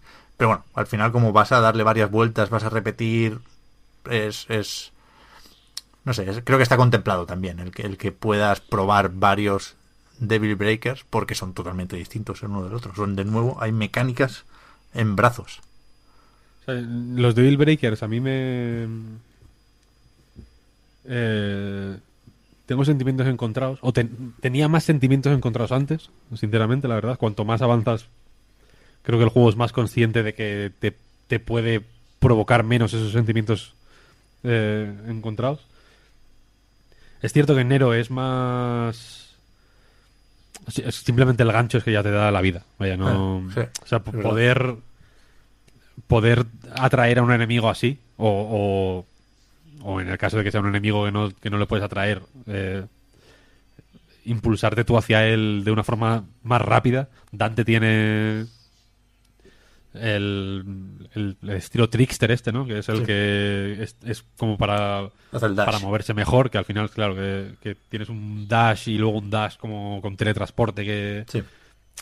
que, que, que funciona de una forma similar o te permite hacer lo mismo, ¿no? Que es eh, estar cerca de los enemigos lo antes posible para mantener el combo vivo, pero eh, hay que controlarlo mejor. No es el de Nero es dirigido directamente, ¿no? Quiero decir, le das el R1, fla fla, y te lo trae. Este tienes que más o menos calcular eh, las distancias, que saber si haces el si haces el aéreo tienes que saber o tener en cuenta que vas a tener que caer para seguir el ataque, porque es relativamente fácil teletransportarte un poquito más alto del enemigo y empezar a dar espadazos al aire y no, y no pillarle. O sea, Dante evidentemente te obliga a jugar de una forma extremadamente más técnica. Y es y es mucho, o sea, pero muy abrumador. Entonces, o sea, creo, creo que el, que el o sea, creo que sin duda es el personaje más profundo, el que más recorrido tiene en el sentido de que es literalmente imposible aprender a jugarlo en una partida. ¿no? Li- Literalmente imposible porque en algunas pantallas te dan un puto arma y, y luego a lo largo del nivel hay 20 enemigos más el jefe. No, no, no aprendes, vaya, no aprendes a, no aprendes a usarla de, necesariamente. Me jodió mucho con el sombrero, por ejemplo. Porque el sombrero, aparte de que cada arma que te dan tienes que mejorarla y que cuando la mejoras realmente se desbloquean mil cosas que, que te pueden cambiar por completo la forma en la que las ves. No, o sea, no hay tiempo. Antes de que antes de darte tiempo a exper- haber experimentado y a saber cómo se usa, tienes que enfrentarte a un enemigo suficientemente poderoso como para no tener tiempo de experimentos, Claro, ¿no? En plan, vale, claro. aquí me voy a centrar en lo que conozco, ¿no? Me voy a poner el- las pistolas o la escopeta o tal, no voy a ponerme a hacer el paria con el- contra un jefe con el, con el sombrero a ver qué le pasa, ¿no? Entonces, por eso, o sea, la segunda vuelta es imprescindible, entre otros motivos, yo creo, por eso. Porque el ritmo, aparte al que te dan armas nuevas con Dante, es mm, vertiginoso, vaya. Claro, claro, pues Dante además tarda un poquito en salir, con lo cual está, au- aun teniendo un buen sentido de la progresión por huevos, porque solo queda Tiene menos X juego, juego, claro, que- está más apretado, claro. Sí, sí. Y luego, lo que decía de la tienda, eh, evidentemente, o sea, es súper importante comprar movidas en la tienda, porque... O sea, no, no me atrevería a decir que algunas son imprescindibles para terminar el juego. Creo que podría ser un ejercicio interesante intentar pasarse el juego sin comprar nada en la tienda. Hmm. O Pero... sea, nunca mejoras atributos, siempre añades repertorio Claro, de movi- movimiento. movimientos, tal. Pero. Tengo un par de peros. Concretamente, eh, con los Devil Breakers y con las continuaciones. Hmm, sí. Porque los Devil Breakers son de usar y tirar, en el sentido de que si se te rompe un Devil Breaker, porque algunos. Los más. Yo qué sé, si, si estás eh, cargando, por ejemplo, el, uno de los primeros que te dan, que es como un parry, eh, si lo cargas, como que tira un rayo, ¿no? Si te dan mientras estás cargando el ataque especial, digamos, te lo rompen. Y aparte también tú puedes explotarlo, que es como un ataque especial que, que sirve como para despejar la pantalla, digamos. O simplemente lo quieres destrozar para pasar al siguiente, ¿no? Porque el que tienes en ese momento no te no te vale y no, y no puedes elegir. En- Si tienes tres Devil Breakers no puedes pasar al tercero. Tienes que joder los dos primeros para usar el tercero. Ahí está. Entonces, tienes que comprarlos. No son caros, mm, en realidad. Tampoco son baratos, Hay sinceramente. alguno, ¿eh? igual en- El- hay el- uno que mola bastante. que que cuesta son- 2.000 pavos, tío. Tres Kini, tío. Hay uno de 3.500, sí, sí. Entonces, si en una misión, evidentemente en las, en las dificultades superiores, como hay más, hay más enemigos, los enemigos que hay son más poderosos, hay muchas más posibilidades de ganar puntos de estilo, pues esos puntos de estilo se traducen en más gemas rojas al final de la partida, ¿no? Entonces, cuan- por eso digo que cuanto más juegas, eh, como que el juego menos presión te mete en ese sentido. Eh, pero, o sea, a mí en mi caso me, me hizo tener menos ganas de, de probar, porque porque una prueba puede salir cara, ¿no? En, en mi caso, por ejemplo, quise dedicar la mayor parte de las gemas rojas, o todas las que pude, desde luego, a mejorar el personaje. Entonces, si me quedan... Hay algunos jefes que igual no te exigen tener Devil Breakers, pero van bien. El primero, sin ir más lejos, Hmm. tiene como un ataque que te come, digamos, Sí. o que, que te atrae ahí como con un rayo. Y si no explotas un Devil Breaker, te mete un meco que, la que lo flipas. Hace falta, aparte, explotar el Devil Breaker para no perder el combo. Y, y entonces, lo recuerdo perfectamente, vaya. En en esto se nota que el juego lo sabe también porque en el checkpoint, digamos, de antes del jefe, que es donde aparece Nico con la furgoneta para venderte Devil Breakers y tal, siempre hay como varios cristales rojos por ahí, ¿no? Como para que puedas tener al menos 500 o 1000 para comprarte un par de, de Devil Breakers básicos. Y sobre todo al principio del juego, lo menos, hay bastante por el suelo. Devil Breakers en el primer jefe, por ejemplo, en la segunda fase, en, en la tercera fase del jefe, hay un Devil Breaker, Verdad. pero hasta entonces no. Entonces, a- Bueno, pero justo, justo antes, tío, en, en los tejados, no hay, no hay. seguro en la demo había, yo creo que aquí también. Bueno, o sea, igual, hay, hay en los tejados, pero, cuan- pero en el, o sea, cuando has llegado al checkpoint creo que ya no lo puedes coger. Puede ser, puede ser, puede ser. como que está en una zona y si no de todos modos eh, pues dependes de conseguir unos eh, los Devil Breakers que en el caso de la tercera fase del GFS de hecho está suficientemente lejos como para que sea muy complicado mantener el combo despi- eh, des- despierto iba a decir eh, activo sin y coger la mierda esa vaya o sea que, que- que tampoco es una cosa catastrófica, vaya. Esto es como un. De pronto aquí un- estamos haciendo una montaña de un granito de arena. Pero me preocupa más en la vida. Fíjate lo que te digo. Porque eh, si tú eh, mueres. Yo me he pasado el juego, excepto en un jefe en concreto, que es el último. No he continuado nunca. He jugado. no he gastado más que una gema dorada. Y la cosa es que si el checkpoint de antes del jefe te pilla con con dos barritas de vida, por ejemplo, o sea, con un 10% de la barra de vida completa, por así decirlo, cuando le das a cargar punto de control, apareces con esa vida. Hmm. Entonces, aunque si, si usas una gema dorada, por ejemplo, se te recarga toda la vida y, revives en el mismo lado y es, es el desfase de los tomates, ¿no? Pero, pero se puede, o sea, por, por, por pura probabilidad mm, motivada por el diseño, se puede dar la situación de que no tengas ni gemas rojas suficientes para continuar, que son mil, mínimo 1500, ni gemas doradas, ni suficiente vida, digamos, para recibir más de un golpe del jefe final, por ejemplo, ¿no? Hmm. Que me parece un callejón sin salida medio medio jodido y que- que es suficientemente improbable para no ser problemático, pero creo que le da, o sea, le termina de dar el sentido que, que para mucha gente no ha tenido, porque tampoco, tampoco es un juego particularmente difícil, vaya. La, la primera vuelta, evidentemente. El hecho de poder comprar gemas, ¿no? Que fue tan Ahí está.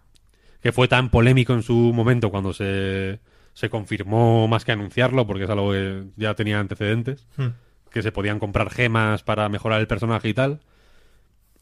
Yo creo que el sistema de progresión es no lento, pero tampoco mm, excesivamente generoso. A mí me habría gustado, por ejemplo, que fuera un poco más generoso con eh, la carrera y el doble, salto concretamente.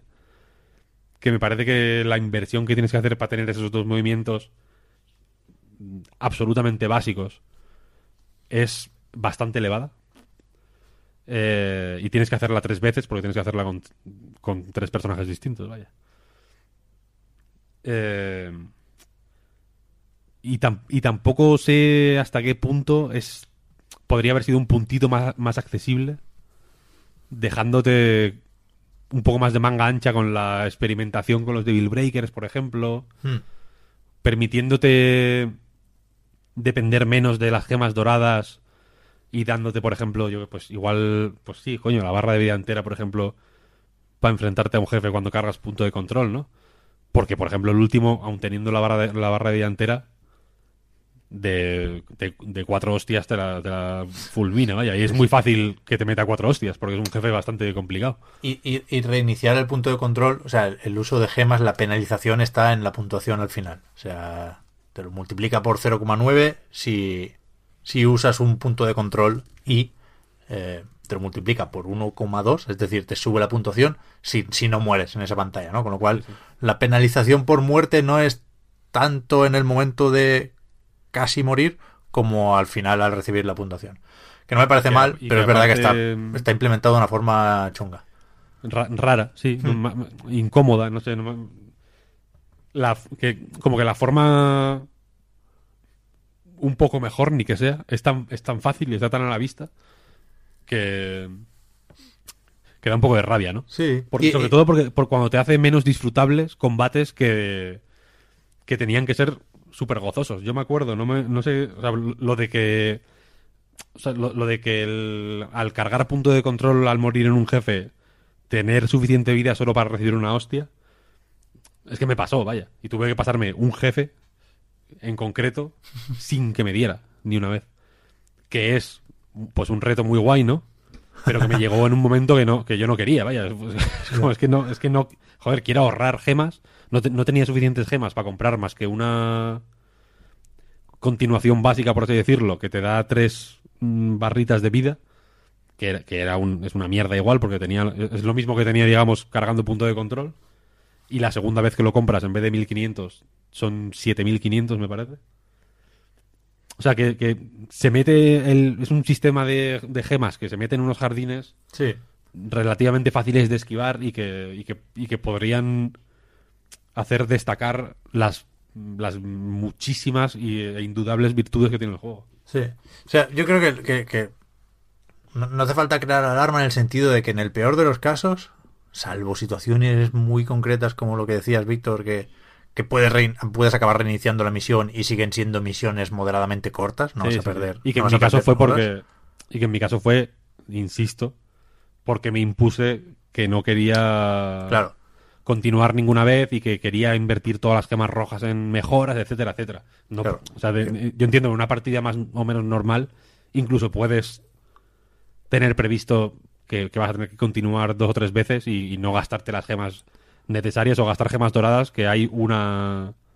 O sea, por lo menos hay una por misión que está más o menos Sí. fácil de conseguir. Sí, sí. Pero que, que en el peor de los casos, o en la mayoría de los casos, se soluciona farmeando un, un poquillo. No, no está rota Sí, la economía sí. del juego, ni mucho menos. Pero sí que molesta tener que sacar la calculadora o el Excel en, en un juego así, en el que es tan fácil eh, exigirte a ti mismo, ¿no? Creo que forma parte de la gracia de la experiencia. Y después, eh, lo de los micropagos añade un plus de mosca detrás de la oreja que no hacía falta porque no lleva a ningún lado. No, no, o sea, no. Es que si- son tan ex- extremadamente opcionales, Mm, ¿no? Que. Que es como, joder, es que dudo sinceramente que, que os vayáis a hacer de oro con, claro. con esto, porque el juego ya es suficientemente sólido como para que. Es el típico juego que se, que se vende incluso a la gente que no, Sí, que sí. no le interesa, ¿no? Porque es como, joder, vaya pepino. Es, es más un problema que te puedes crear tú en tu cabeza y que aquí nos hemos juntado dos enfermos, pero probablemente a la mayoría de los que nos escucháis no, no os importe gastar 1500 o 3000 gemas para, para resucitar, pero que es, que es lo que tú dices, Víctor, es un problema que no, que no hacía falta. O sea, este juego, puestos a buscar la pureza, a tomar por culo, por supuesto, los micropagos y a tomar por culo lo del online y el sistema de votación. Es que son... Sí, eso es, es una complicación también. Solo como- por esto, Capcom necesita como mínimo pagar servidores. Puede que poco, no sé si estarán con Amazon o qué, pero el, el poquito dinero que pueda haber ido ahí, que, que lo repartan eh, en cheque gourmet al equipo para que estén motivados al día siguiente. Me da, me da igual. O sea, son cosas totalmente absurdas. Totalmente absurdas. O sea, yo, No- yo, por no- ejemplo, cuando buena parte del juego, de hecho, lo jugué sin esto, porque eh, el primer día que yo lo jugué no estaba, no es, era la versión 1.0, Mm. entonces y ni siquiera se conectaba, daba error cuando intentaba conectarse. Al día siguiente, o sea, ya, ya me hice como yo que sé, siete misiones. Al día siguiente pusieron la versión 1.01 que era que ya permitía hacer esta mierda y el resultado es el mismo, porque cuando juegas sin estar conectado a internet te aparece como jugando con DMC Crew, Sí, que deben ser un un bot, ¿no? O algo así. Y el resultado es el mismo, que es que no ves nada. no, sabes, Claro, claro. no sabes qué cojones está pasando. Sí, sí, Lo del árbol que cae y nadie lo escucha. En el hotel, el del- en la primera pantalla, vaya, en Sí. el hot- cuando entras al hotel este, es hasta difícil saber dónde está. Sí, está como V por ahí no debajo, sé ¿no? Claro, tienes que mirar como para abajo, forzar la cámara, es como, pero bueno. Pero vamos, que joder, es que nos distraemos con tonterías y al final no, no sé si queda claro el mensaje, que es que es, es la hostia del juego. A mí me, me parece un hack and slash, lo decías tú, Víctor, que narices, imprescindible para los amantes del género, sobre todo para los amantes de Devil May Cry o para los fans de la franquicia, por supuesto. Es un juego para ellos. No, no, no me incluyo, no porque no me guste el juego, ¿eh? sino porque si hacemos equipo yo estoy en el otro y no estamos haciendo el esfuerzo por no mencionarlo, pero pero que, que, que yo me quedo con la idea de, de subir el listón. O sea, que es un juego súper ambicioso dentro de los límites que le marca el género y que está encantadísimo de moverse solo ahí dentro. Y que lo hace... Sí, sí. lo- Creo que lo hace mejor que ninguno, eso. O sea, el- la, la espectacular- espectacularidad, ellos lo llaman estilo, a mí me sale más llamarlo molón. O sea, es- es el juego más molón que yo he jugado en, en muchísimo tiempo. Me gustan, tengo especial aprecio por los juegos que nos recuerdan por qué jugamos, ¿no? Es un tópico que vamos sacando por aquí. Y, y este le hace un favor al género brutal, porque el, el espadazo, la esquiva un poco menos. Yo tengo más problemas con la esquiva aquí y por eso Sí, estoy ya- en el otro equipo. Pero el espadazo y el combo y el, el, el vacilar, el taunt, me gusta en, en Play 4, el botón más grande del mando, que es el touchpad, es para vacilar. Sí, sí. Sí, eso es declaración de intenciones total y me parece tremendo, me parece tremendo. Sí, no, es, es la hostia. Es que el. Es, es el tipo de juego que hace que todos los demás del género eh, estén a la sombra, simplemente. Lo- Los, que salgan a partir de ahora. Se, se- se sobreentiende, ¿no? Yo he pensado mucho en Bayonetta 3. No Claro. quería mencionar Bayonetta eh, en esta ocasión, pero he pensado mucho en Bayonetta 3 porque me imagino a Camilla, que entiendo que ni que sea por pues por ver qué están haciendo en el muñeco este que hizo él, lo jugará diciendo me cago en Dios y a ver cómo sacamos el reskin de Bayonetta 2 este que estamos haciendo Claro. porque realmente dices joder eh, y- o sea incluso aunque te guste Devil May Cry 5 de una forma bárbara y exagerada como es mi caso piensas, "Co- cojones, es que yo quiero que Bayonetta 3 sea así. Y no solo Bayonetta 3, sino, sino todos los hack and slash que salgan a partir de ahora. eh, pues me gustaría que tuvieran estas caras, me gustaría que el, que el combate se sintiera de esta manera. Ya más allá del. de, la, de la parte más. eh, cacharrera de, de- cómo interactúas con el mando, ¿no? Porque es cierto que el sistema de esquivas puede ser puede ser polémico, aunque es como siempre, vaya, ¿no? Es un- Sí, pero es, es un, un problema de, perspectiva casi, ¿no? Como tú fijas al enemigo, como siempre en la saga con R1, yo también lo he jugado en, Play, en la Pro, que me la llevé de la oficina el fin de semana. Claro, la, esquiva es salto más hacia un lado, pero, pero no es evidente qué posición de la palanca es un lado horizontal en relación a la posición con el enemigo, ¿no? Eso es, a mí lo de la fijación no, no me entusiasma, te acostumbras, pero no me entusiasma. Pero, pero eso, todo lo demás es, es la hostia. Es el problema. Es que es raro, porque es mucho más fácil hacer los ataques que te obligan a, a darle atrás y adelante, porque es más fácil ver, tener esa referencia con respecto al enemigo que hacia los lados, ¿no? Es- a lo mejor solo me pasa a mí, es una cuestión de visión espacial, pero, pero a mí me cuesta esquivar, vaya, en este juego, lo digo. No, joder, sí que, sí que cuesta. so- En, eh, mi, en mi caso, al menos, aparte que estoy acostumbrado a bayoneta, evidentemente me cuesta. Me costó más que me cuesta, porque ahora la verdad es que juego como un dios. Tengo unas ganas de, de subir vídeos que no te lo puedes ni creer. Eh, me costó un poco adaptarme porque, aparte, hay momentos. eh, Esto no sé si es, es que yo no sé si es que tengo la, la consola mal configurada, porque me pasaba en el Crackdown 3 también, creo que lo comenté. Pero hay momentos en los que es tan tocho la cantidad de chispas que hay, de luces y de mierdas ahí que, que forman unos contraluces acojonantes. Y que en este juego, que efectivamente necesitas tener un plus de precisión para saber. Para, para conocer milimétricamente la posición del- de tu muñeco, vaya, para saber qué es atrás y adelante y qué son los lados, para esquivar, para hacer un montón de ataques, etcétera me, me emborronaba un poco la imagen. Había momentos en los que era como me cago en la puta, que simplemente me movía pa- o, o di- o a veces disparo, simplemente para saber dónde estoy. En, la- en el hotel, en las, pa- en las habitaciones más pequeñas, a veces me pasaba que me quedaba como detrás de, un- de una pared, oculto. Sí, sí. Pero vaya, que Que, que también entiendo, la- lo- o sea, le puedo llegar a buscar en detalles. y me me invita a ser optimista el juego, porque es evidente que sabe lo que se hace, eh, lo veo como una invitación a, a estar en el aire, ¿no? Pues si no quieres esquivar, pues vete arriba donde estarás solo. Y por eso me gusta más Nero también, porque es más fácil mantenerte en el aire y llevar las Sí, cosas sí, arriba con Nero. Sí, sí, sí. Es, joder, el- los, los... Hay unos enemigos que aparecen... Son de los primeros, son como el enemigo básico, pero pesado, digamos, ¿no? Que, llevan, que tienen como dos... Como dos hachas de carnicero, por Sí, así decirlo. Que cuando les haces cierto daño, Se enfadan. se enfadan, digamos, y entonces como que no puedes ni atraerlos, ni echarlos para arriba, ni los ataques tuyos les frenan, ¿no? Como que hasta que no les esquivas y se relajan no puedes hacer nada. Hmm. Entonces a estos lo ideal es joderlos de tal manera que, que, la- que se enfaden lo menos posible, porque no tengan tiempo, ¿no? Entonces Claro. va muy guay tenerlos en el aire todo el rato. Mm. Y es verdad que con Nero eh, como que tienes más posibilidades de de mantenernos en el aire, ¿no? Porque también puedes aprovechar el el disparo cargado, ¿no? Que les deja como ahí con las explosioncillas y tal, les deja como volando. Puedes lanzarlos mucho para el aire y cuando están cayendo un poco más que tú, vol- devolverlos con el látigo tal. Sí que es verdad que el juego aéreo con Nero es mucho más... O sea, es mucho más acrobático que con Claro. Dante, que es como más pesado, ¿no? Es más de suelo, más de pam, de parry. Eh, eh, dash hacia un lado, tal, ¿no? Es como... Lo veo un una forma de jugar más... Más casi de juego de lucha, incluso. Mm. No, es la hostia, vaya juegazo, la virgen bendita. De hecho, los guanteletes son, Me estoy viniendo arriba. son Dudley, tío. El ataque de los guanteletes para adelante, que le pega el meco y después el gancho, Sí, sí, Eso me flipa. Top uno. increíble. top 1 Y de ponerte movimiento del a, juego.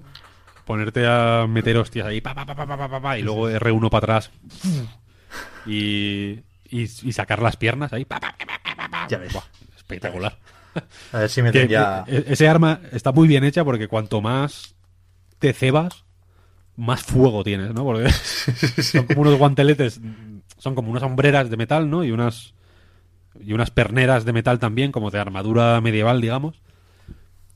Pe- Pero que cuando vas metiendo hostias, les va saliendo fuego. Entonces, cuando te estás cebando de una forma extrema con, el mu- con, con un enemigo, estás echando fuego, estás echando humo, literalmente, ¿no? Y pa, pa, pa. Es espectacular, tío. Muy, muy bueno. Sí, sí. A ver si meten ya el Palacio Sangriento, que en principio llega el mes que viene, En abril, ¿no? Dijeron. y que debería ser el único contenido adicional o DLC del juego. Yo no las tengo todas conmigo en eso, pero bueno. Ya, yo tampoco. O sea, o van a meter más ¿O hay algún desbloqueable que todavía no conocemos? O sea, yo creo. Porque no tenemos el juego desde hace un mes, ¿no? Entonces nos ha dado tiempo a jugar lo que nos ha dado tiempo. Te- Yo, por ejemplo, tengo casi todo ya comprado de la tienda. Me faltan las. Hay algunas burlas muy caras, por ejemplo, y algún Mm. ataque, sobre todo de V. mm, Como su nivel, su- como su crecimiento es un poco más limitado, como que me da más pereza mejorarlo a saco. Pero Nero y Dante los tengo. Madre mía. Que son la hostia, ¿eh? Eso te aprueban cualquier oposición ahora mismo. Eh, y. No sé qué iba a decir. Ah, no. Pues que estamos en la dificultad. En una dificultad que ya no es. que no se puede elegir por defecto. Y que ya eh, el juego da por supuesto que te lo has pasado al menos una vez y entonces ya te suelta como a, a toda la, a todo el ejército desde el principio. Pero yo entiendo que, que hay más cosas más avanzadas, ¿no? Es un- En los logros, en la lista de logros se puede ver que hay como cuatro niveles de dificultad desbloqueables. Me parece Sí. creo recordar. Entonces yo entiendo que dirás, ya, ya aquí desbloqueas un montón de cosas que no había antes, entonces entiendo que algo irás desbloqueando. Hay algunas cosas que que normalmente eran rollo Special Edition, como de My Cry 3 y 4, Mm. pero yo entiendo que aquí estarán, pero no sé hasta qué punto estarán vía DLC, o, ¿Ya? o, o- o que, o que meterán más allá del, del Palacio Sangriento, que también es un modo de juego muy jugoso para Sí. ampliarlo Sí. de, de pago, digamos. ¿no? Pu- claro, puede tener, o ni eso, ¿no? Puede tener una tienda propia, el Palacio Sangriento, y meter También. un poco de Game as Service ahí, ¿no? Es la hostia, hablando con el Puy, que también que también comparte la pasión por Devil May Cry, eh, me comentaba que le jode eh, porque él al principio, como mucha gente de hecho, porque es súper confuso en, la, en, la, en el evento de preview que hubo aquí en que hubo aquí en Madrid, lo explicaron como dos veces lo del, lo del sistema cameo este. Y hubo gente que no lo entendió todavía, porque es bastante confuso en realidad. Eh, me decía que no entendía por, por qué no podíamos comparar puntuaciones él y yo, por ejemplo, ¿no? Mm. En plan, joder, que haya un ranking que, que, que puedas filtrar por amigos y, pues ver sí. quién tiene mejor puntuación, ¿no? Sí, sí. Que es la hostia eso. Y yo le comenté que a mí me mola mucho en, en muchos juegos de naves eh, que te puedes bajar hasta vídeos, ¿no? De la- te metes en el top 1 y te bajas el vídeo de, cuál, de cómo es la partida, ¿no? Para verla. Que me parece fetén. Entonces, joder, el Palacio Sangriento eh, a- ahora, en concreto, año 2019, tiene mil posibilidades hasta para a nivel espectador, ¿no? Imagínate apostar en hay un fulano que es la Virgen y puedes apostar gemas para a que llega hasta tal sitio, ¿no? Cosas así. O que hace mm, tal tal eh, calificación, cosas así, ¿no? Sí, O sea, que, joder. que es un juego que, que es súper prestoso de ver, además, porque bien, bien jugado. El Puy mismo retuiteó un GIF de de Dante con el Royal Guard, con el, con el parry, digamos, Sí. que es prestosísimo de ver, porque le Sí, sí, sí, son como cinco ataques y es como pa, pa, pa, haciéndole parry a todos. Y joder, es frustrante el sistema cameo este precisamente porque molaría poder ver cómo juega la gente, ¿no? En plan, coño, es que yo quiero ver Claro. realmente cómo está jugando este pavo que igual es la hostia, ¿no? Sí, sí. A ver, a ver. eh, deberían tenerlo en cuenta porque la versión de One tiene funcionalidades para Mixer. O sea, los espectadores te pueden decir mata ahora a ese enemigo y si lo haces, si cumples órdenes, digamos, te dan más gemas o, al- o algo así, ¿eh? Pero un, mixto con esto es la polla. pero- no, no- no se me ocurren muchas más interacciones, pero ya digo, la cosa va, va por ahí. Y con el Palacio Sangriento, evidentemente, pues, pues se presta mucho más. Vamos a jugar un ratico, ¿no? El May Cry. A mí me pica el Nicky ya, te, te- te voy a decir. se, se me ha calentado la boca de una manera. ya ves, ya ves.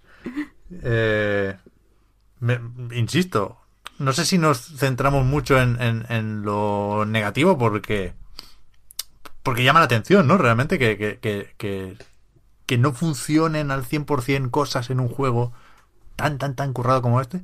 Pero yo creo que, que nos vamos a ir, primero nos engorilamos cada vez que hablamos de él, por supuesto, y nos vamos a ir engorilando más con el tiempo viendo vídeos de, de pro gamers y toda la hostia. ¿eh? Sí, sí, como nos engorilamos con Bayonetta, vaya. Sí, sí. Que ya estábamos, veníamos engorilados de casa, pero fue empezar a, a ver movidas y es como, me cago en la vida. Sí, sí, sí, sí. Y que, o sea, yo, yo me, es cierto que me he centrado en, algo- en los, yo sé, en la economía de la tienda y todo eso, porque hice un esfuerzo eh, hercúleo para no ponerlo en el texto.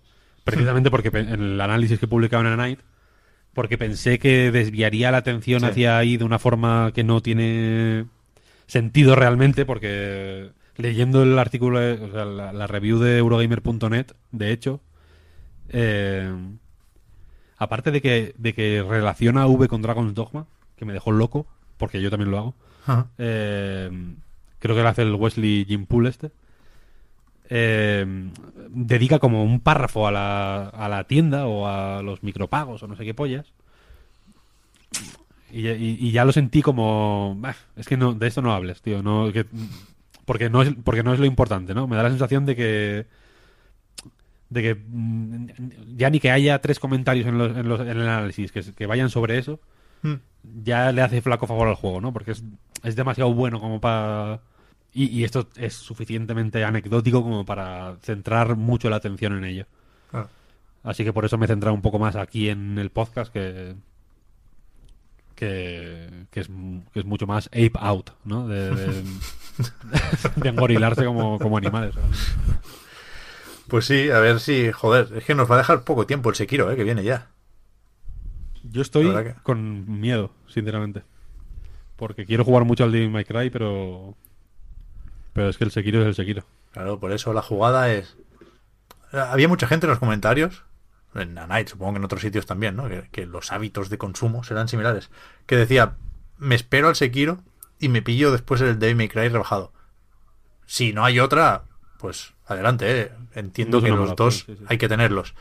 Pero el, el- el pegarle muy fuerte a Devil May Cry durante dos semanas y después ir al Sekiro con calma, tampoco es mala jugada, ¿eh? Y luego volver con el Palacio Sangriento. Es un juego que se pasa moderadamente rápido. O sea, darle dos vueltas en una semana, cero Sí. descabellado. Muy posible, sí, sí. Pues eso, nos, nos vamos. La semana que viene creo que va a ser la complicada porque con el Sekiro viene también la GDC, que ahí habrá movidas. Está Google presentando su posible Netflix de los videojuegos, jaja. Mm, Se da por hecho que Microsoft va a hacer algo ahí con el Game Pass. La gente espera el anuncio del Game Pass como tal para PC. Los rumores ya se vienen también arriba y hablan de Switch y toda la pesca. Pero la semana que viene yo no tengo nada apuntado. No sé si tenéis algún juego por ahí. La semana que viene, ¿a qué te refieres? Al, al podcast. O sea, Ah, no, no, calla, no, no. posible contenido para el podcast de la semana que viene, digo. Me ha dado como que el Sekiro salía la semana que viene y me, No, no, todavía no, todavía no. me he mareado, ¿eh? Estoy, estoy sudando un poco. Pero en dos sí, ¿eh, Víctor? Sí, sí, en dos sí, en dos sí. Me cago en la hostia, bendito. La, la semana esta de esperilla, yo hablaré de Occupation, que es lo que estoy jugando ahora. Y yo tengo otro juego también, en realidad. O sea, la- el siguiente podcast y el siguiente también hay que llenarlo de alguna manera, ¿eh? en realidad. Que es, es la semana Sekiro, pero no sé hasta qué punto vamos a poder hablar del Sekiro. Ya, pero, Pero por eso te- tenéis, que de- tenéis que decir algo porque la gente ya no quiere escuchar nada más. Como yo me saqué un indie la semana del Sekiro, me matan. O sea, os tenéis que sacar Joder, algo. si por, por nosotros fuera mm, nos íbamos con pasamontañas a las oficinas de Activision, pero es que no, no, no creo que nos lo den. Ni, ni, Es ni le así. mandé, le mandé un WhatsApp a la Hidetaka y no me... No le sale ni leído. Como entregado, pero no leído. Por eso, No, pero pues- sí, al- algo habrá que hacer. Yo la semana que viene tengo un juego... Bueno, no, no le interesa. Left Alive. es. Iba a decir interesante, pero bueno, creo que... Creo que todo el mundo se sorprendió de que hubiera salido Mm, tanto como yo, porque está en las tiendas ya, gente, está en las tiendas. ¿En serio? Salió el 5 de marzo, sí, sí. ¿No lo sabías? Pero aquí también, yo he leído lo de Japón, que se ve que Sí, le han puesto sí, a no, caer de un burro y chaparon el streaming o algo así. 5 de marzo, 5 de marzo. Joder, pues no lo sabía. 28 de febrero en Japón, 5 de marzo en Occidente. Ya ves. Es brutal, na- nadie se ha dado cuenta. Pero ya hablar, la semana que viene hablaré de él, no os preocupéis. Vale, por eso, por- precisamente por si no llegamos al Sekiro, decía lo de la GDC, ¿eh? que empieza el 18, es toda esa semana. Y, pinta interesante, creo que va, que va a salir, va a salir cosilla de ahí. Nos vemos o nos escuchamos la semana que viene. Os tengo que recordar antes que tanto el podcast Reload como anightgames.com son proyectos que se mantienen gracias a vuestras generosas aportaciones en patreon.com barra anightreload y que para agradeceroslo tenéis ahora los patrons un ratito más de podcast en la prórroga. Al resto, ya digo, nos volvemos a encontrar la semana que viene. Muchísimas gracias por seguirnos y gracias también a Marta y a Víctor. A ti, Pep. Un abrazo a todo el mundo. Chao. Chao, chao. Adiós.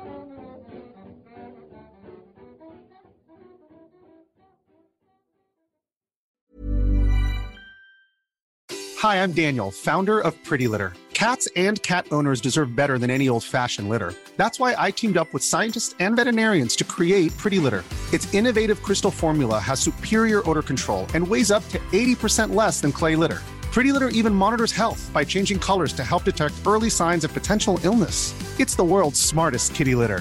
Go to prettylitter.com and use code ACAST for 20% off your first order and a free cat toy. Terms and conditions apply. See site for details.